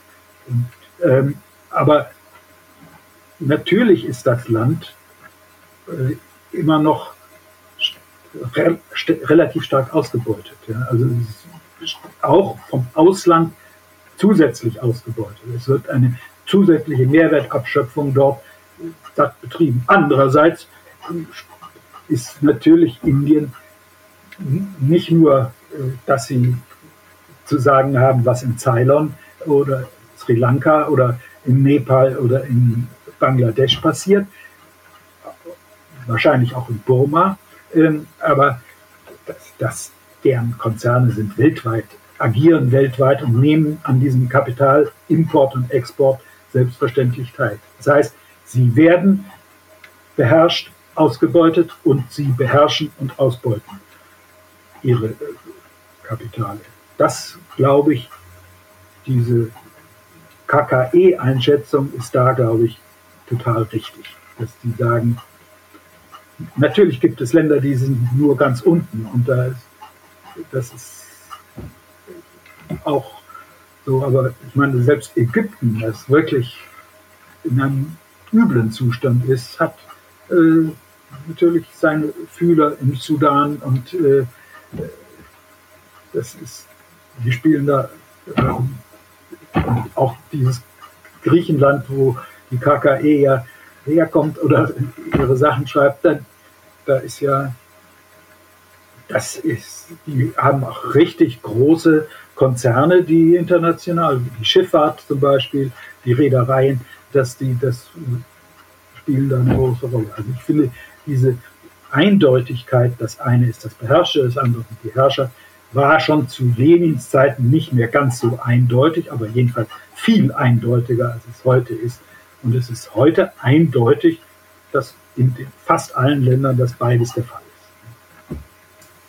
Ich frage mich halt immer, also jetzt, du hast es schon äh, ja angeschnitten, also die äh, QQE spricht ja von, von dem Begriff der wechselseitigen Abhängigkeiten, wie sie eigentlich ja das äh, genau ähm, beschreiben, würde ich sagen, was du jetzt auch ausgeführt hast. Ähm, aber ich frage mich, was sich da eigentlich für Konsequenzen auch raus ergeben. Also bezogen auf einen Monopolprofit. Jetzt mal angenommen, alle Länder sind jetzt wirklich in dem Sinne, äh, sie beuten andere aus und werden ausgebeutet.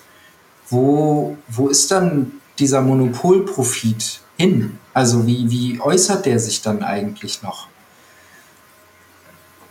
Oder also gibt es da eine Veränderung zu früher? Ja. Wenn ein deutsches Unternehmen eine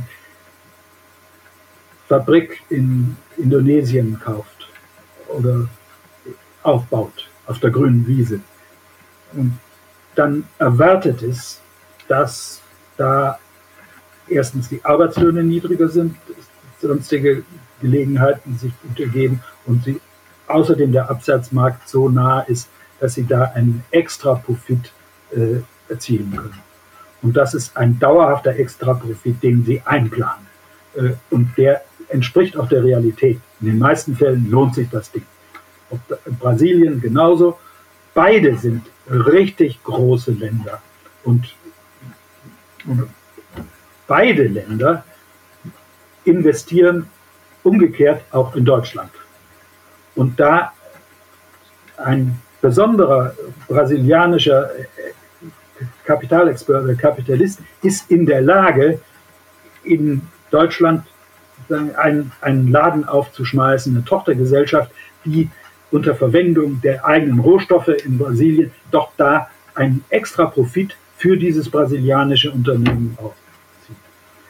Wenn du aber per Saldo die An Sache anguckst, dann stellst du fest, dass insbesondere die USA einen enormen extra Profit netto herausziehen. Äh, also sind überall richtig in der Welt investiert und andere machen das natürlich genauso, aber die sind am, wirklich am weitesten dabei und das ist vor allem deswegen auch so günstig, weil sie äh, so billiges an Kapital, ihre Kapitalkosten ja, sind so gering. Kapitalkosten, idiotischer Ausdruck, aber es das heißt, dass sie eigentlich lächerlich niedrige Zinsen zahlen, ja, weil der Dollar so begehrt ähm, insofern, also der Extra-Profit, den gibt es, der fließt in beide Richtungen, aber er fließt natürlich, wenn man die Pyramide betrachtet, von unten nach oben ganz stark, netto von unten nach oben, obwohl auch von oben nach unten ab und zu rumgetrieben wird. So würde ich das machen. Ja, das finde ich, find ich eine sehr, ähm, sehr äh, plausible Vorstellung. Ähm, in meiner Vorstellung gibt es dann schon unten noch so eine, eine Ebene, wo sozusagen ja wirklich äh, netto ähm, nichts, nichts bleibt. Ne? Also wo eigentlich alles abfließt, wo äh, sozusagen die, ähm, die, die, die, Ressourcen, die, die, der Mehrwert, äh, der erwirtschaftet wird, einfach abgegriffen wird. Ähm, aber ähm, ich denke sozusagen zur Charakterisierung des, ähm, ähm, des imperialistischen Weltsystems in dem Sinne ist das ähm, schon ja, also eine sehr plausible Herangehensweise. Ähm, ja, die, die Frage, ähm, die, die, ich, die ich jetzt ähm, vielleicht nochmal so reinwerfen würde, wir sind, wenn wir jetzt über so ökonomische Grundbegriffe sprechen, ähm, wir hatten vorhin äh, über das Finanzkapital geredet und ähm, du hattest da den rheinischen Kapitalismus kurz angeschnitten. Ähm, die, die, die Vorstellung, die man äh, so ähm, aus, aus Lenins äh, Imperialismus-Schrift mitnimmt, ist ja äh, die, dass das äh, Industrie- und das Bankkapital zum Finanzkapital verschmilzt und ähm, damit sozusagen ja, eine neue ähm, äh, Qualität des Kapitals entsteht, aber auch eine, eine Finanzoligarchie, also eine neue Gruppe von Kapitaleignern, die sozusagen ähm, mächtiger ist und äh, ähm, sich da hervortut. Ähm, ist das etwas, was ähm, ist das etwas historisch Spezifisches in der Form, wie Lenin das schreibt, oder ist das etwas, was ähm, heute nach wie vor aktuell ist und ähm, also kann man sich das so vorstellen? Gibt es, gibt es jetzt also eigentlich kein äh, unabhängiges Bank- und Industriekapital mehr oder existiert das nebeneinander her? Also ja, äh, äh, vielleicht kannst du dazu was sagen. Ich glaube, dass sich es wahrscheinlich geändert hat, die Beziehung zwischen den Banken und der Industrie. Aber dieser Verschmelzungsvorgang ist ja auch nicht so vonstatten zu stellen, dass die dann einen Gesamtkonzern gebildet hatten. Der heißt ja nicht, der Gesamtkonzern hieß nicht äh, Deutsche Bank IG Farben oder so. Das, so. So ist es nicht gewesen, sondern diese Verschmelzung findet auf personeller Ebene und auf in, auch vor allem insofern statt, als die Bank dafür sorgt, dass, das, dass die Industrie mit Kredit versorgt ist, also mit Geld, mit frisch geschöpftem Geld versorgt ist. Äh, und diese Symbiose ist vielleicht ein besseres Wort als die, äh, als die als Verschmelzung, aber sie ist gleichzeitig ein Machtzentrum. Das ist ein Machtzentrum, wo man aber nicht genau noch, wo man sagen kann, Vorhand haben die Banken, also die, die, die über den Kapitalverkehr entscheiden, über die, wie der Kapitalmarkt funktioniert und wohin das Geld dann tatsächlich auch fließt und wo es eingesetzt wird. Ähm, obwohl der einzelne Industrielle natürlich über die Investition eigentlich entscheidet. Und, aber die Bank muss es genehmigen. Also sie muss ihm das, also das ist die, diese ursprüngliche Beziehung, die da im Imperialismus sich zu solchen Konglomeraten herausbildet, in denen die größten Banken ein Netz über die Gesellschaft gelegt haben. Über die deutsche Wirtschaft gibt es ja da richtig ausführliche Studien, wie das sich im Einzelnen äh, darstellt, dass die einzelnen Banken eigene Netze haben, die branchenübergreifend sind und sich nicht, also jedenfalls in Deutschland war das so, äh, und auch bis äh, eben in die 80er, 90er Jahre des letzten Jahrhunderts. Ist, also das ist die Art von Verschmelzung. Und das ist das Finanzkapital, das dann äh, tatsächlich die Herrschaft übernimmt.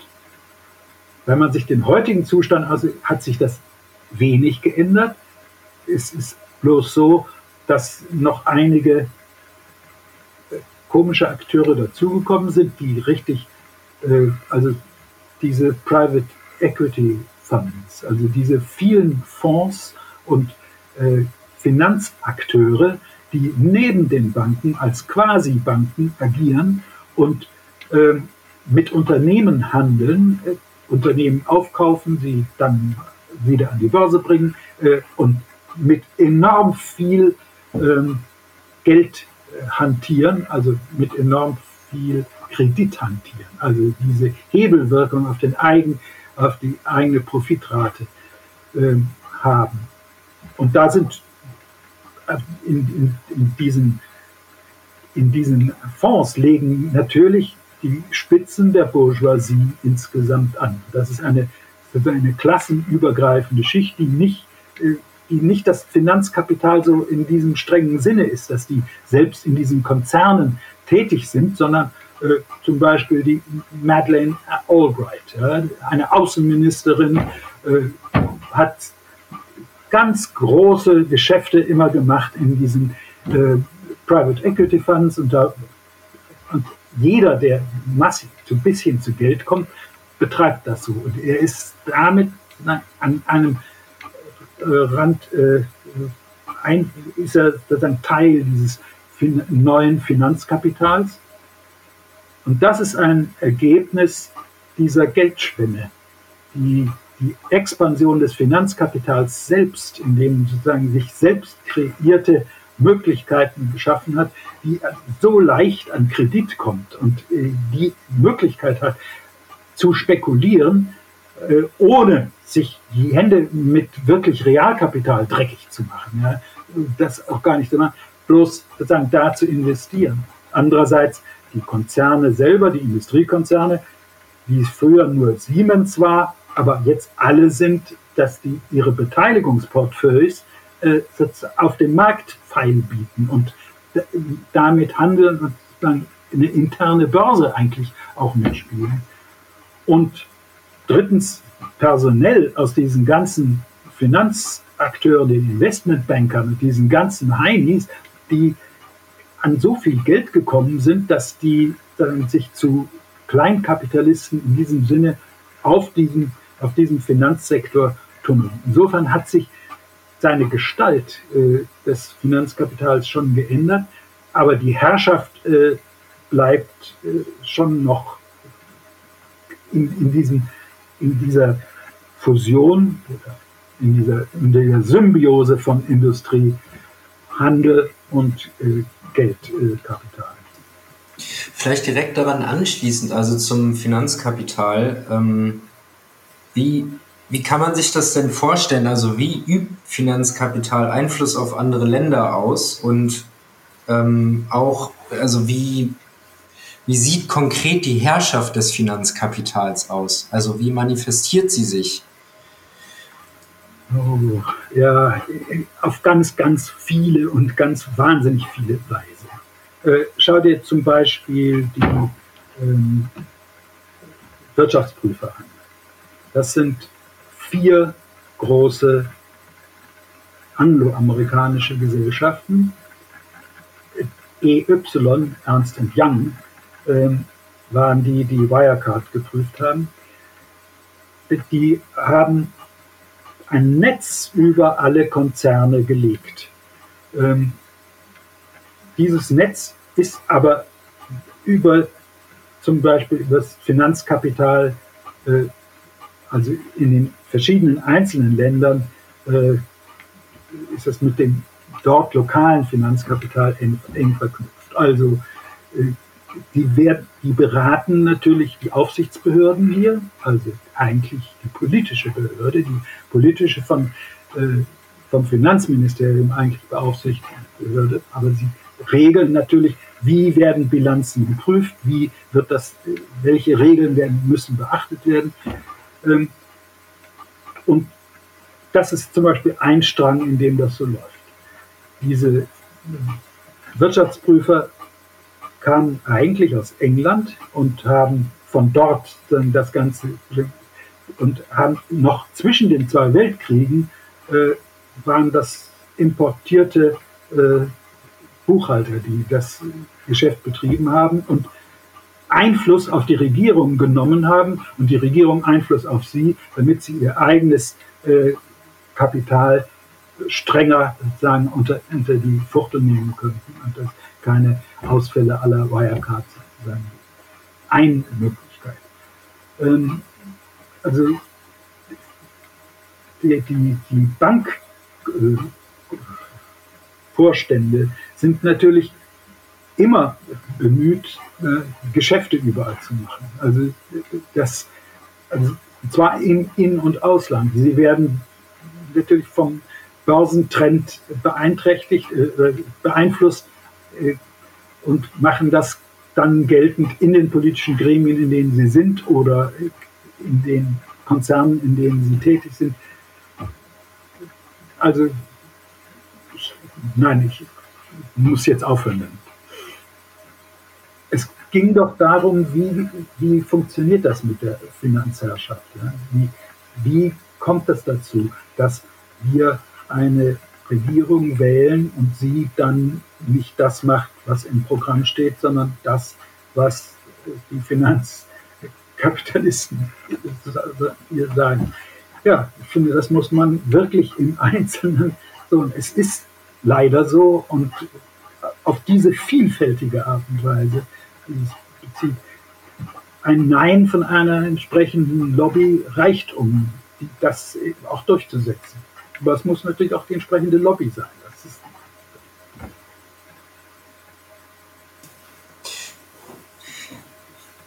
ja, vielleicht noch so eine ähm, andere Frage, die du vorhin auch schon, äh, die hattest du mal angeschnitten.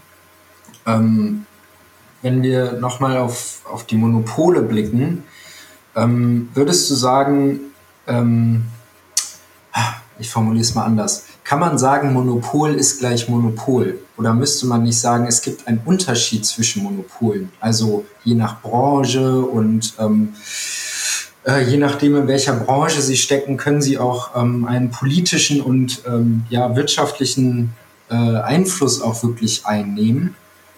Oder ja, wie, wie, wie kann man sich das konkret vorstellen? Äh, konkret nicht erstmal ganz abstrakt. Was heißt denn ein Monopol? Das heißt, ein einzelner Anbieter, der den Markt beherrscht. Also das ist, das ist aber nicht gemeint. Es ist nicht ein Einzelner, sondern es ist äh, eine Gruppe von äh, Kapitalien, die in der Lage sind, äh, aus dem Markt eine gewisse Extra-Rendite rauszuholen. Ähm, der Hufschmidt, glaube ich, hat das eigentlich so definiert. Ein Monopol ist das, das in der Lage ist, den äh, auf Dauer eine Extra-Rendite, eine Monopolrendite über der Durchschnittsprofitrate zu erzielen. Wie macht es das? Im Allgemeinen dadurch, dass es nicht äh, die, die Preise zum Teil den Wirken des Wertgesetzes entziehen kann. Also ein, die eigenen, mit denen sie das auf Dauer zu machen. Wie macht sie das wiederum? Indem sie dafür sorgt, dass nicht genügend Kapital in diese Branche, in das Geschäft strebt, um die Preise wieder zu senken. Also das ist ja der Ausgleich der Profitraten, dass der eben gebremst wird zu ihren Gunsten. Das ist die allgemeine Formulierung und das ist, glaube ich, auch so gültig. Das Problem, das sich stellt, rein logisch, ist, wenn das ganze Land weit überwiegend die Menge des Kapitals Monopolkapital ist, wie, wer sorgt dann für die unterdurchschnittliche Profitrate? Wer kassiert dann nur die unterdurchschnittliche Profitrate? Wenn die Mehrheit überdurchschnittliche Profitrate wird, wie kommt dann ein Durchschnitt zustande, der unter der, dem liegt? Das ist ja rechnerisch Quatsch. Ja? Das kann ja nicht sein. Der Durchschnitt ist ja schließlich der Durchschnitt. Okay, man kann sagen, die untere, die untere, das untere Viertel der Monopol-Einkassierer, Monopolrenten-Einkassierer, der äh, ist halt auch dann tatsächlich unterdurchschnittlich. Ich glaube, das Wesentliche daran ist, dass tatsächlich der, sozusagen dieser Durchschnitt deswegen so hoch ist, weil er aus dem Ausland äh, mit dauerhafter äh, extra, äh, extra Mehrwert versorgt wird. Wie wir ja vorhin erörtert hatten. Aber wichtig ist, glaube ich, dass die allgemeine Definition, die ist, dass er dauerhaft eine extra, einen extra Profit äh, zu realisieren in der Lage ist. Äh, ich meine jetzt vielleicht, also um nochmal einzuhaken, auf einer politischen Ebene, also äh, wenn wir jetzt ein Monopol nehmen wie ein Stahlmonopol und auf der anderen Seite ein Tech-Monopol, ähm, müsste man nicht da schon sagen, dass sie ja ein unterschiedliches also auch eine unterschiedliche politische Relevanz haben. Also klar, alle Länder brauchen Rohstoffe, äh, um zu produzieren. Äh, gleichzeitig sind natürlich aber auch alle Länder auf Technologie für die Produktivkraftentwicklung abhängig. Und ähm, könnte man dann nicht annehmen, dass äh, Monopole in gewissen Bereichen ein viel, viel größeres Machtpotenzial haben auf andere Länder, dadurch, dass sie sagen, naja, also äh, wenn ihr jetzt nicht nach unserer Pfeife tanzt, dann kriegt ihr halt einfach auch nicht die Technologie, die ihr vielleicht bräuchtet. Ja, ich würde sagen, ja. Mhm. Früher war es Stahl mhm. und heute sind es äh, diese komischen Chips. Seit, seit dem Ende der 60er Jahre ging das los, diesen Wettbewerb um die Kleinheit der Com Computerchips. Mhm. Aber die Freihändler ja, haben natürlich recht, dass diese Monopole immer gefährdet werden durch den äh, offenen Handel. Also das, das macht natürlich, äh, das führt natürlich dann zu, dass du dann internationale Monopole hast und so, und so schaukelt sich das hoch. Aber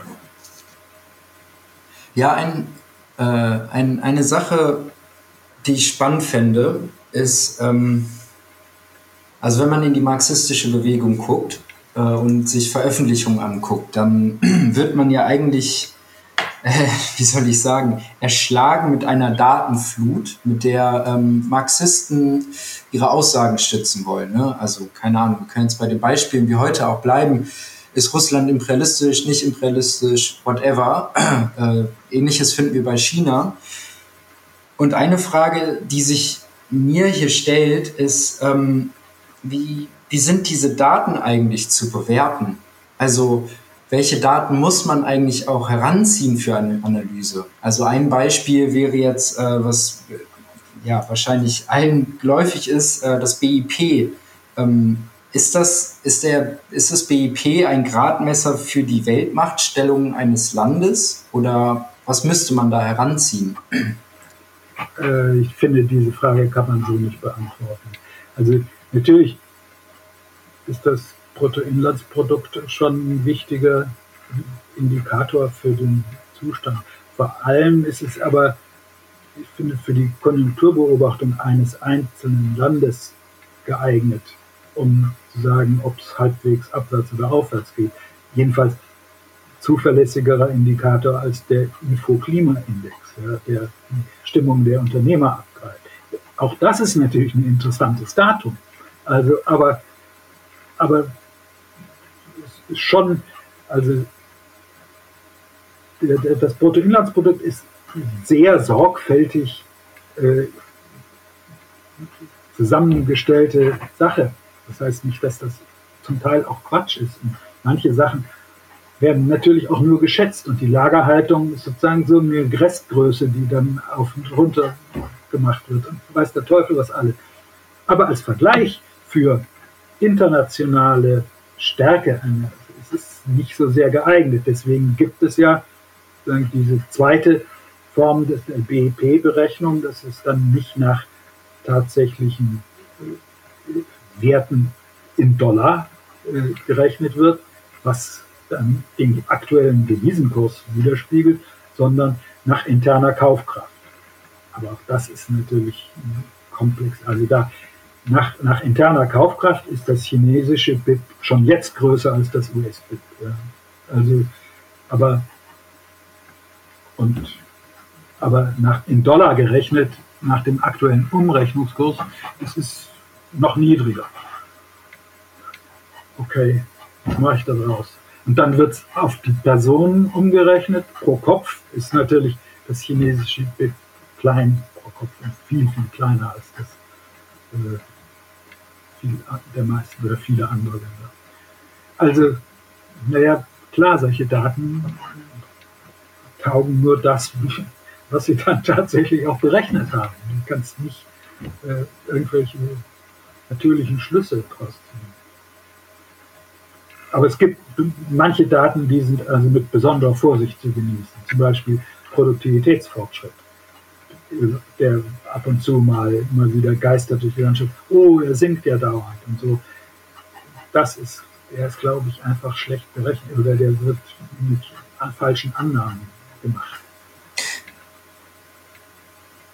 Ja, gibt es nicht aber auch einfach viele Probleme mit Daten? Also was mir jetzt auch so in den Kopf schießt, ist ja, ähm, äh, eine Kennziffer der ausländischen Direktinvestitionen, dass da doch auch einfach ein Problem ist, dass gar nicht ersichtlich ist, in welche Bereiche das eigentlich dann fließt. Also man kann, sage ich mal, einen Kapitalstrom in ein Land nachzeichnen, aber nicht aufdröseln, ähm, wohin das Geld genau fließt. Und ist das nicht... Mhm. Nein, das ist ja eine Summe, ist ja klar. Wenn, passt ja auch nicht die äh, steht ja auch nicht drin, ob das alles Chemie oder äh, zum Teil auch Stahl oder Autos sind. Ja. Oder, oder nur Bankprofit, was äh, sicherlich da eigentlich nicht zu sehen ja, ich glaube, was, was, was Lenin zum Teil auch ähm, damals schon sagt, äh, in der Diskussion mit, ähm, mit äh, Kautsky, ist, dass ähm, es eben wichtig ist, sich die Gesamtheit der Daten anzugucken. Ne? Man kann einzelne Kenngrößen heranziehen und äh, damit alles und nichts beweisen. Ähm, entscheidend ist, dass man sozusagen das Gesamtbild äh, betrachtet. Ne? Okay, Natürlich. aber es ist leichter gesagt als getan. Also du musst ja genau auch wissen, was ja. zu diesem Gesamtbild dazugehört. Es gibt eine unendliche Zahl an Daten. Also ja, du musst schon genau. auswählen. Ja. ja. also es gibt ja, Lenin benutzt ja schon auch so bestimmte ähm, äh, er, er, benutzt ja zum Beispiel immer ähm, Länge von Eisenbahnstrecke als Vergleich äh, ne, zwischen Ländern und das ist ja für die damalige Zeit auch ähm, ein sehr guter Gradmesser der, der ähm, Entwicklung eines Landes. Ähm, und äh, ja, Dampfkraft benutzt er auch. Ähm, aber ja, was sind das, was sind das heute für Kenngrößen? Ne? Ja, vielleicht die, muss man das so betrachten, dass man sagt, die Komplexität der Produktion ist, ist ein entscheidendes Merkmal oder so. Aber das, ähm, ja, das sind ähm, spannende Fragen. Ja, ich hätte vielleicht noch eine, also auch mit, Anblick, äh, mit Blick auf die Zeit, ähm, wir reden ja schon sehr, sehr lange. Ähm, ich hätte vielleicht noch eine abschließende Frage an dich, Lukas. Ähm, also so mit Blick jetzt auf die Debatte in der internationalen kommunistischen Bewegung und auch ja, die großen Streitfragen, die es eigentlich auch gibt und die unterschiedlichen Einschätzungen zum Imperialismus.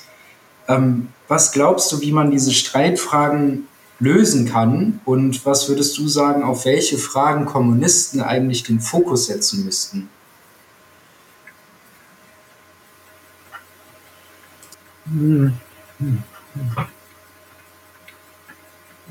Da bin ich nicht so gut drauf. Diese, diese Frage. Äh, ich will bloß noch mal auf meine Bemerkung zum Krieg jetzt und welche Haltung man dazu einnehmen würde finde, das ist schon ausreichend. Also da mehr will ich dann da eigentlich nicht sagen. So generell finde ich,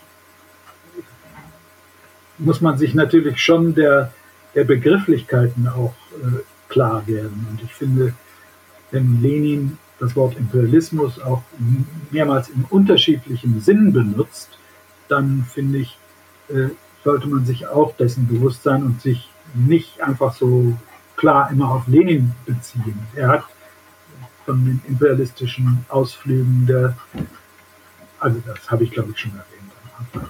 Ähm, also diese Be Begriffe müssen klar in der Polemik neigt man dazu, die äh, mal in diesem Sinne und dann mal wieder in jenem Sinne zu verbinden. Äh, klar, nein, wahrscheinlich mache ich das auch oft, aber ich, das ist kein richtiger, nützlicher Hinweis, glaube ich. Es ist bloß eine kleine Mahnung, ne, aber sonst nicht wirklich erkenntnisfördernd. Ja. Ja, vielen, vielen Dank, dass du dir die Zeit genommen hast für das Gespräch. Ähm, das war auf jeden Vielen Dank dafür, dass ihr mich so interessant befragt. Ja, es war auf jeden Fall echt sehr interessant. Ich glaube, wir können ähm, einiges ähm, aus diesem Gespräch ziehen und es waren auf jeden Fall auch sehr ähm, interessante Denkanstöße, glaube ich, ähm, auch für unsere Debatte. Ja, in diesem Sinne ähm, freue ich mich auf jeden Fall auf die weitere Diskussion auch und äh, neue Fragen, die aufkommen werden. Und vielleicht war es ja auch nicht das letzte Gespräch mit dir. Hoffentlich nicht. Kommunistische Podcast.